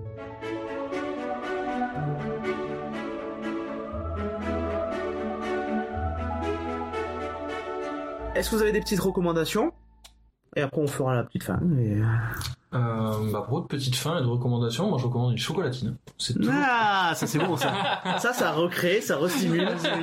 Il est arrivé, il avait, euh, vous savez les petits nuages noirs là qu'on voit sur la, au-dessus du crâne des gens. Il avait une chocolatine, il y a eu commencé une petite éclaircie, c'est devenu gris, Non. Et maintenant, il rayonne. et maintenant il rayonne, il brille. Non, euh, pff, un truc lié au processus créatif ou pas Ce que vous voulez. Non? Recommandation, ça peut être et n'importe quel format. Ouais. Bah, faut- juste en deux mots, moi en ce moment je suis en train de revoir Battlestar Galactica. Voilà, c'est ce qui me vient à l'esprit parce que c'est la série. Beaucoup de gens le recommandent dans euh, SF. ah, c'est ouf, enfin moi je trouve ça dingue. Et, euh, Moi j'aime pas le visu. et en fait les. les, les euh, Tu lis beaucoup de SF ou pas? Non, justement, mais j'ai deux Ah. amis qui sont très SF, très littérature de genre et tout, des, des libraires, Et qui aiment évidemment. Et Battlestar qui aiment pas Battlestar Galactica, en mode nièce, il a déjà vu je sais pas quoi. Bon, moi je pense que c'est des gros nuls, mais euh, Mmh. mais sinon, euh, non, non, Battlestar, moi c'est une série que j'ai vue, euh, je sais pas, enfin, la première fois que j'ai dû la voir, c'était il y a. Attends, ça fait va 20 ans au moins, 20 30 ans ça, non ça fait bien 15 ans, je pense, la première fois que je l'ai eu. Et j'ai dû là, ça doit être, je dois en être à la cinquième ou sixième, euh, cinquième, ou cinquième ou sixième visionnage, tu vois, de la série. J'ai tendance à revoir les trucs qui me plaisent, ouais. Mais t'as raison, ouais, ouais, ok. Et, euh, enfin voilà. Battlestar Gala- Galactica. Galactica. Ouais. Ouais. ouais. C'est, je, je crois que court et- Moi, les arguments qu'on m'a sortis, c'est qu'il faut pas se fier au visuel trop. Surtout maintenant que c'est un peu daté. Ouais, c'est un peu vieilli. Mais c'est plus ce, qui se trame entre les gens. Oui, oui, bah de toute façon, ouais, ouais, ouais, c'est c'est c'est une histoire de personnage et euh, il y a de la SF, mais enfin oui, donc c'est dans un univers très très science-fiction, mais euh, Hmm. mais c'est un. Mais il paraît que c'est l'une des meilleures S- séries SF qui traite de SF. Bah, en fait, c'est toujours pareil, c'est très actuel aussi dans ce que ça raconte. Je Mm. pense que moi, je le vois un peu. Alors, j'ai pas suivi. Du coup, pardon, je fais une parenthèse là. Je, je voulais juste balancer Battlestar Galactica et laisser le mot à, à Thibaut, mais du coup, euh, Tu ne l'auras pas. Non, non, je vais, je vais, je vais, je vais, juste, euh, bah, du coup, je- on va expliquer en- en deux mots.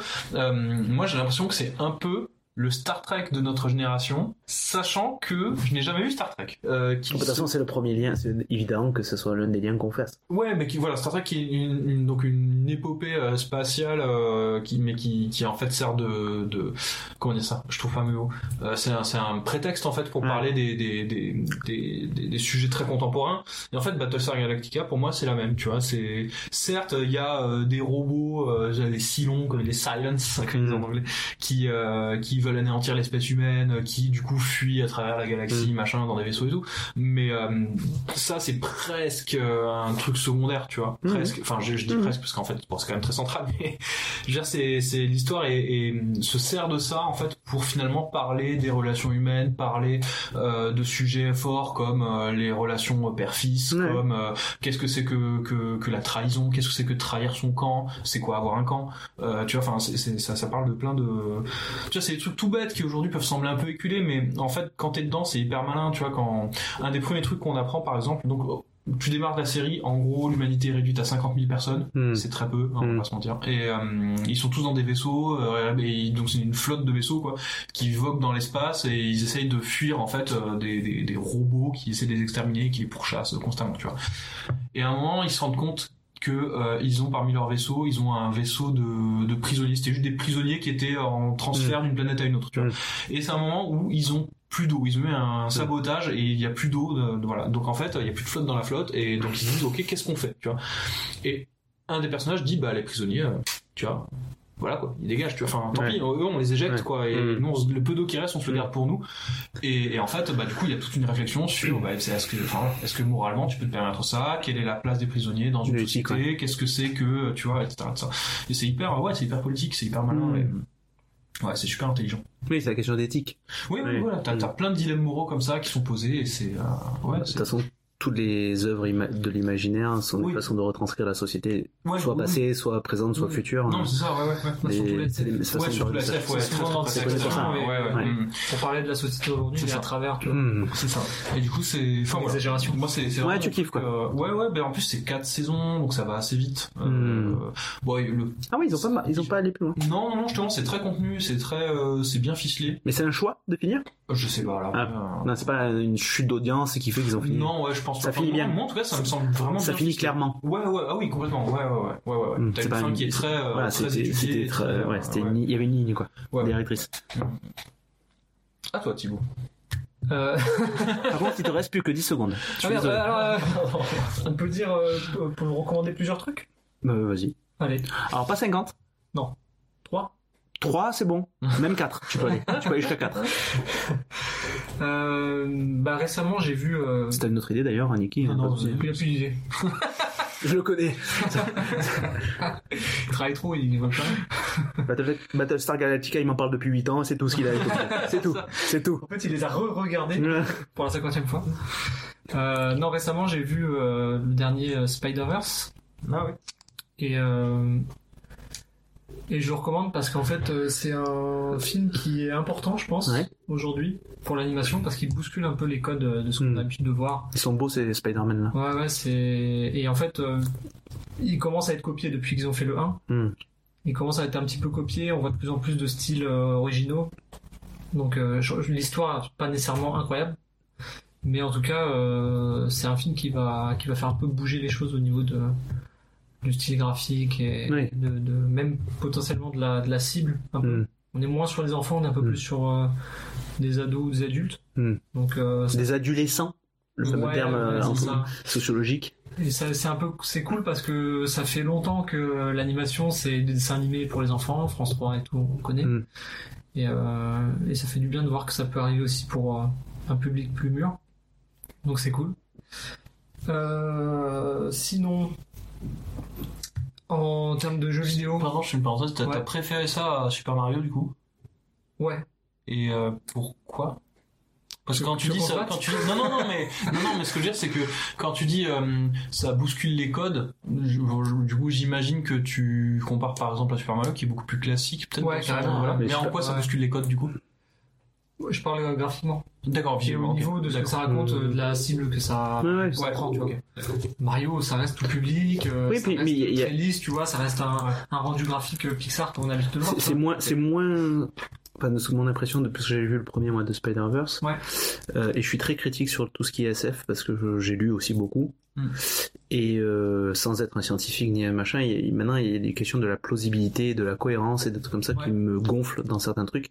Pas que il peut y avoir des lois de la physique, what the fuck, hein. Mm. C'est pas un problème, mais c'est pas cohérent des fois, même euh, dans le propre euh, propre règle, ouais. Euh, mais bien que j'aime bien le côté blockbuster sympa, mais il y a des trucs aussi où c'est assez, enfin il y a des trucs où tu dis mais c'est quoi la logique Ouais. Bref, peu importe. Mais Spider-Verse j'avais bien aimé. Je trouve ça assez mature et en même temps, moi comme Super Mario par exemple, paradoxalement que je trouve moins mature en sens où euh, il y a pas d'histoire, Ouais. mais il y a tellement un côté assumé de on fait un truc léger dans la trame, Ouais. mais avec un travail sérieux sur tout le Oui, reste. ça. Et l'aspect léger qui est pas si léger que ça parce que ça a été vachement bien réfléchi, vachement bien abouti pour ils ont investi pour une fois de façon moi je trouve euh, cohérente. Mhm. Euh, voilà, c'est important. Et donc Spider-Verse c'était ça, il y avait un côté on s'en fout de savoir si euh, quel est le public ciblé ou compagnie, l'important c'est qu'il soit cohérent par rapport à ce qu'ils ont voulu faire. Alors, l'œuvre elle-même. Ouais, ouais, ouais, je vois ce que tu veux dire. Je sais pas, bon là je, je suis à 2h à 2h18 de- d'émission, euh, mon cerveau peut-être euh, commence à me. Ça fume. euh, non, après, je voulais juste euh, recommander, euh, bah, de toute façon, tout le monde va y jouer, hein, Zelda Tears of the Kingdom. Ouais. Pour moi, c'est tellement pff, incroyable comme jeu. Mais est-ce qu'il y a un peu plus Ça de... m'inspire énormément, en fait, pour euh, le game design. Donc, euh, Ok. Et les jeux Nintendo de manière générale, c'est vraiment, c'est l'école. Ouais, il paraît, que quoi. challenge, il, paraît que ce challenge à chaque jeu. euh, Ouais, ouais, mais c'est à chaque fois ils trouvent des trucs euh, très originaux et tout. Moi, je trouve ça stimulant. Ce que je reproche un peu dans le premier là, Ouais. c'est qu'en tout, si je dois compter le nombre d'individus qu'il y a dans tout le monde de Hyrule, Oui, ils sont 40 à tout péter. ils sont pas beaucoup, ouais. Est-ce que ça change un peu dans le Tears of Kingdom ou Un euh, petit peu, mais pas beaucoup plus. Oui, voilà. Parce qu'en fait, je, je, je sais pas si je dois me le prendre en termes de métaphore, où ils sont pas beaucoup, mais finalement chaque individu représente, je sais pas, des, un nombre in- in- indéfini de, de personnes, ou est-ce qu'ils sont vraiment 40 sur la planète, sur, pas sur leur monde, parce que c'est une sorte d'îlot. Mm. Euh, voilà. Mais bon, c'est juste une question. On parle de quoi de. PNJ dont tu veux Ouais, ouais. parler, hein. Ouais, parce que je trouve que vraiment, pas les monstres, quoi. non, bah, même en monstre, en monstre, Bah, la, la- monstres, ils vivent sur et la En puis même, et puis même la, la, la, la redondance La est très forte. En fait, ça fait partie du, des, des choix de design qu'ils ont fait. Hmm. Euh, si tu regardes dans le jeu, en fait, il y a très peu de choses Ouais. visuellement. Ah ouais, ouais. Euh, t'as très peu d'arbres, t'as très peu de montagnes. Enfin, C'est très redondant. c'est très très lisse. Et en fait, le moindre truc que tu vois au loin, il est important. Ouais. Et en fait, c'est un peu pareil pour les personnages. Ouais. Ça sert à rien de mettre euh, un milliard de personnages. Chaque personnage est important en fait dans le euh, dans le jeu. Euh, après, t'as des limitations techniques et tout. Hmm. Évidemment, tu peux pas avoir Non. des foules entières. Mais la plupart des personnages, quand tu leur parles, ils vont te donner une indication Ouais, sur le monde. Ils vont te donner Ouais. des petits indices. Ouais. Ah, j'ai vu ce machin là là-bas. Du coup, tu dis, ah mais oui, c'est vrai. Oui. qu'il se passe un truc. Et en oui, fait, c'est pas un jeu de monde en fait, c'est plus un jeu de d'apprentissage ou de développement de quête. euh, Ouais. En fait, ils, ils mettent vraiment le curseur sur euh, l'expérience de jeu, le gameplay, etc. Hmm. Donc du coup, évidemment, ils vont construire un monde cohérent, ils Hmm. vont essayer au maximum, Mm. mais ils vont pas, ils vont enlever tout le superflu. Hmm. Et ça, c'est un peu la force des Japonais aussi. Oui. Leur but c'est pas de créer une vraie narration, enfin une narration au sens où euh, on peut se nourrir de mille choses Ouais. et qui vont faire sens euh, comme on veut. C'est plus de dire on a ça comme pro- on propose ça. Ouais. On vous offre effectivement, on vous donne l'impression qu'il y a un panel euh, varié, mais en même temps, euh, bon, on a quand même une trame et il faut la suivre. Quoi. Et tout est important. Et moi, je trouve que Mm. c'est bien de aussi d'enlever Mm. tout le gras, tu vois, Mm. le jeu. Et il faut pas oublier aussi que c'est un mode, enfin un monde post-apocalyptique en fait. Hmm. Donc forcément, il n'y a pas plus Mm. full. c'est- Ah oui. Euh, donc voilà. Ouais, je- Zelda Tears of the Kingdom. Ouais. Les larmes du royaume. Ouais, pour le l'aspect euh, de la créativité aussi dans, dans Mm. le jeu. Hein. Ça fait euh, lien avec l'émission, mais tu étais énormément créatif dans le jeu. Ah ben, ouais. C'est assez, c'est assez fou ce qu'ils ont fait. euh, on parlait d'amalgame, on peut littéralement faire des amalgames dans le jeu. Ah ben moi, rien que le premier là, je découvre que je peux apprendre des trucs que je pensais pas apprendre quand j'avais 10 ans, euh, que je jouais à ce genre de jeu. Mhm. Non, c'est vrai parce qu'il y, a il y a une question aussi de mobilité de la console elle-même Ouais. pour ça joue sur le, le jeu lui-même. Et je pensais pas- Au début, je suis en mode, je sais pas faire, donc euh, je suis en mode, ah putain, je.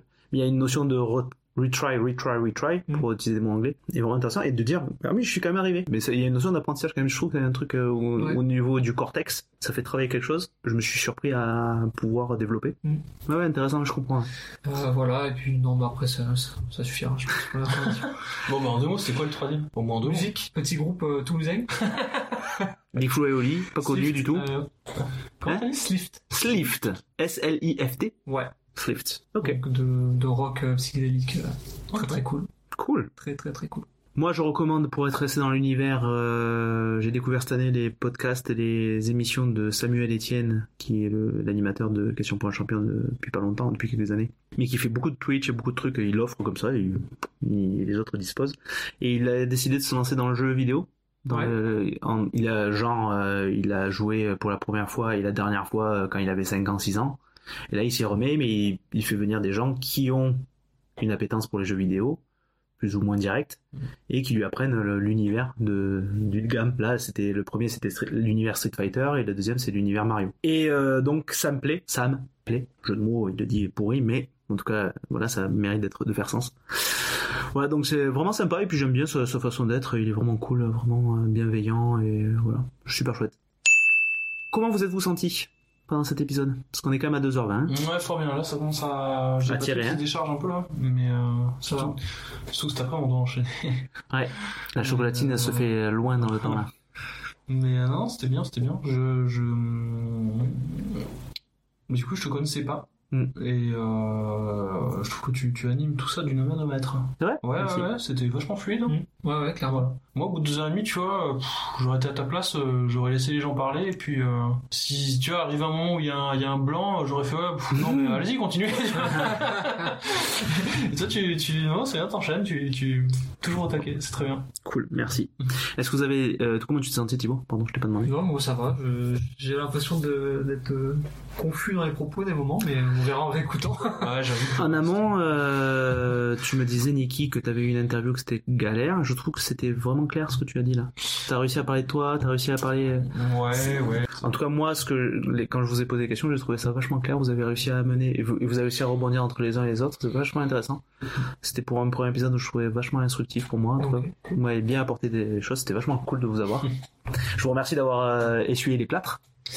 Mais non, merci à toi. Vous êtes venu avec vos mains. Vous avez même pas pris d'outils pour essuyer les plâtres. euh, Rien. ouais. vous êtes venu comme ça euh, Ouais, avec votre euh, et votre couteau. Et vachement cool. Est-ce que vite fait vous avez des choses que vous aimeriez que je pose comme des questions que vous aimeriez que je pose pour les prochains épisodes pour d'autres intervenants, quels que soient les intervenants? Est-ce que vous avez des idées comme ça à chaud? Non, là, comme ça, non.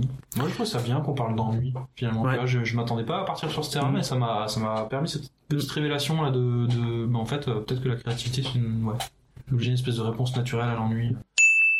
Je vais essayer de travailler sur une phrase de fin. J'ai je l'ai réfléchi un peu pendant l'épisode, donc c'est un peu. euh, donc je vais dire soyez toujours bienveillants avec vos idées, vos rêves. Qui sait, ça peut peut-être vous amener vers de meilleurs lendemains. En attendant, soyez sympas, soyez créatifs. Merci. Au revoir. Tchuss.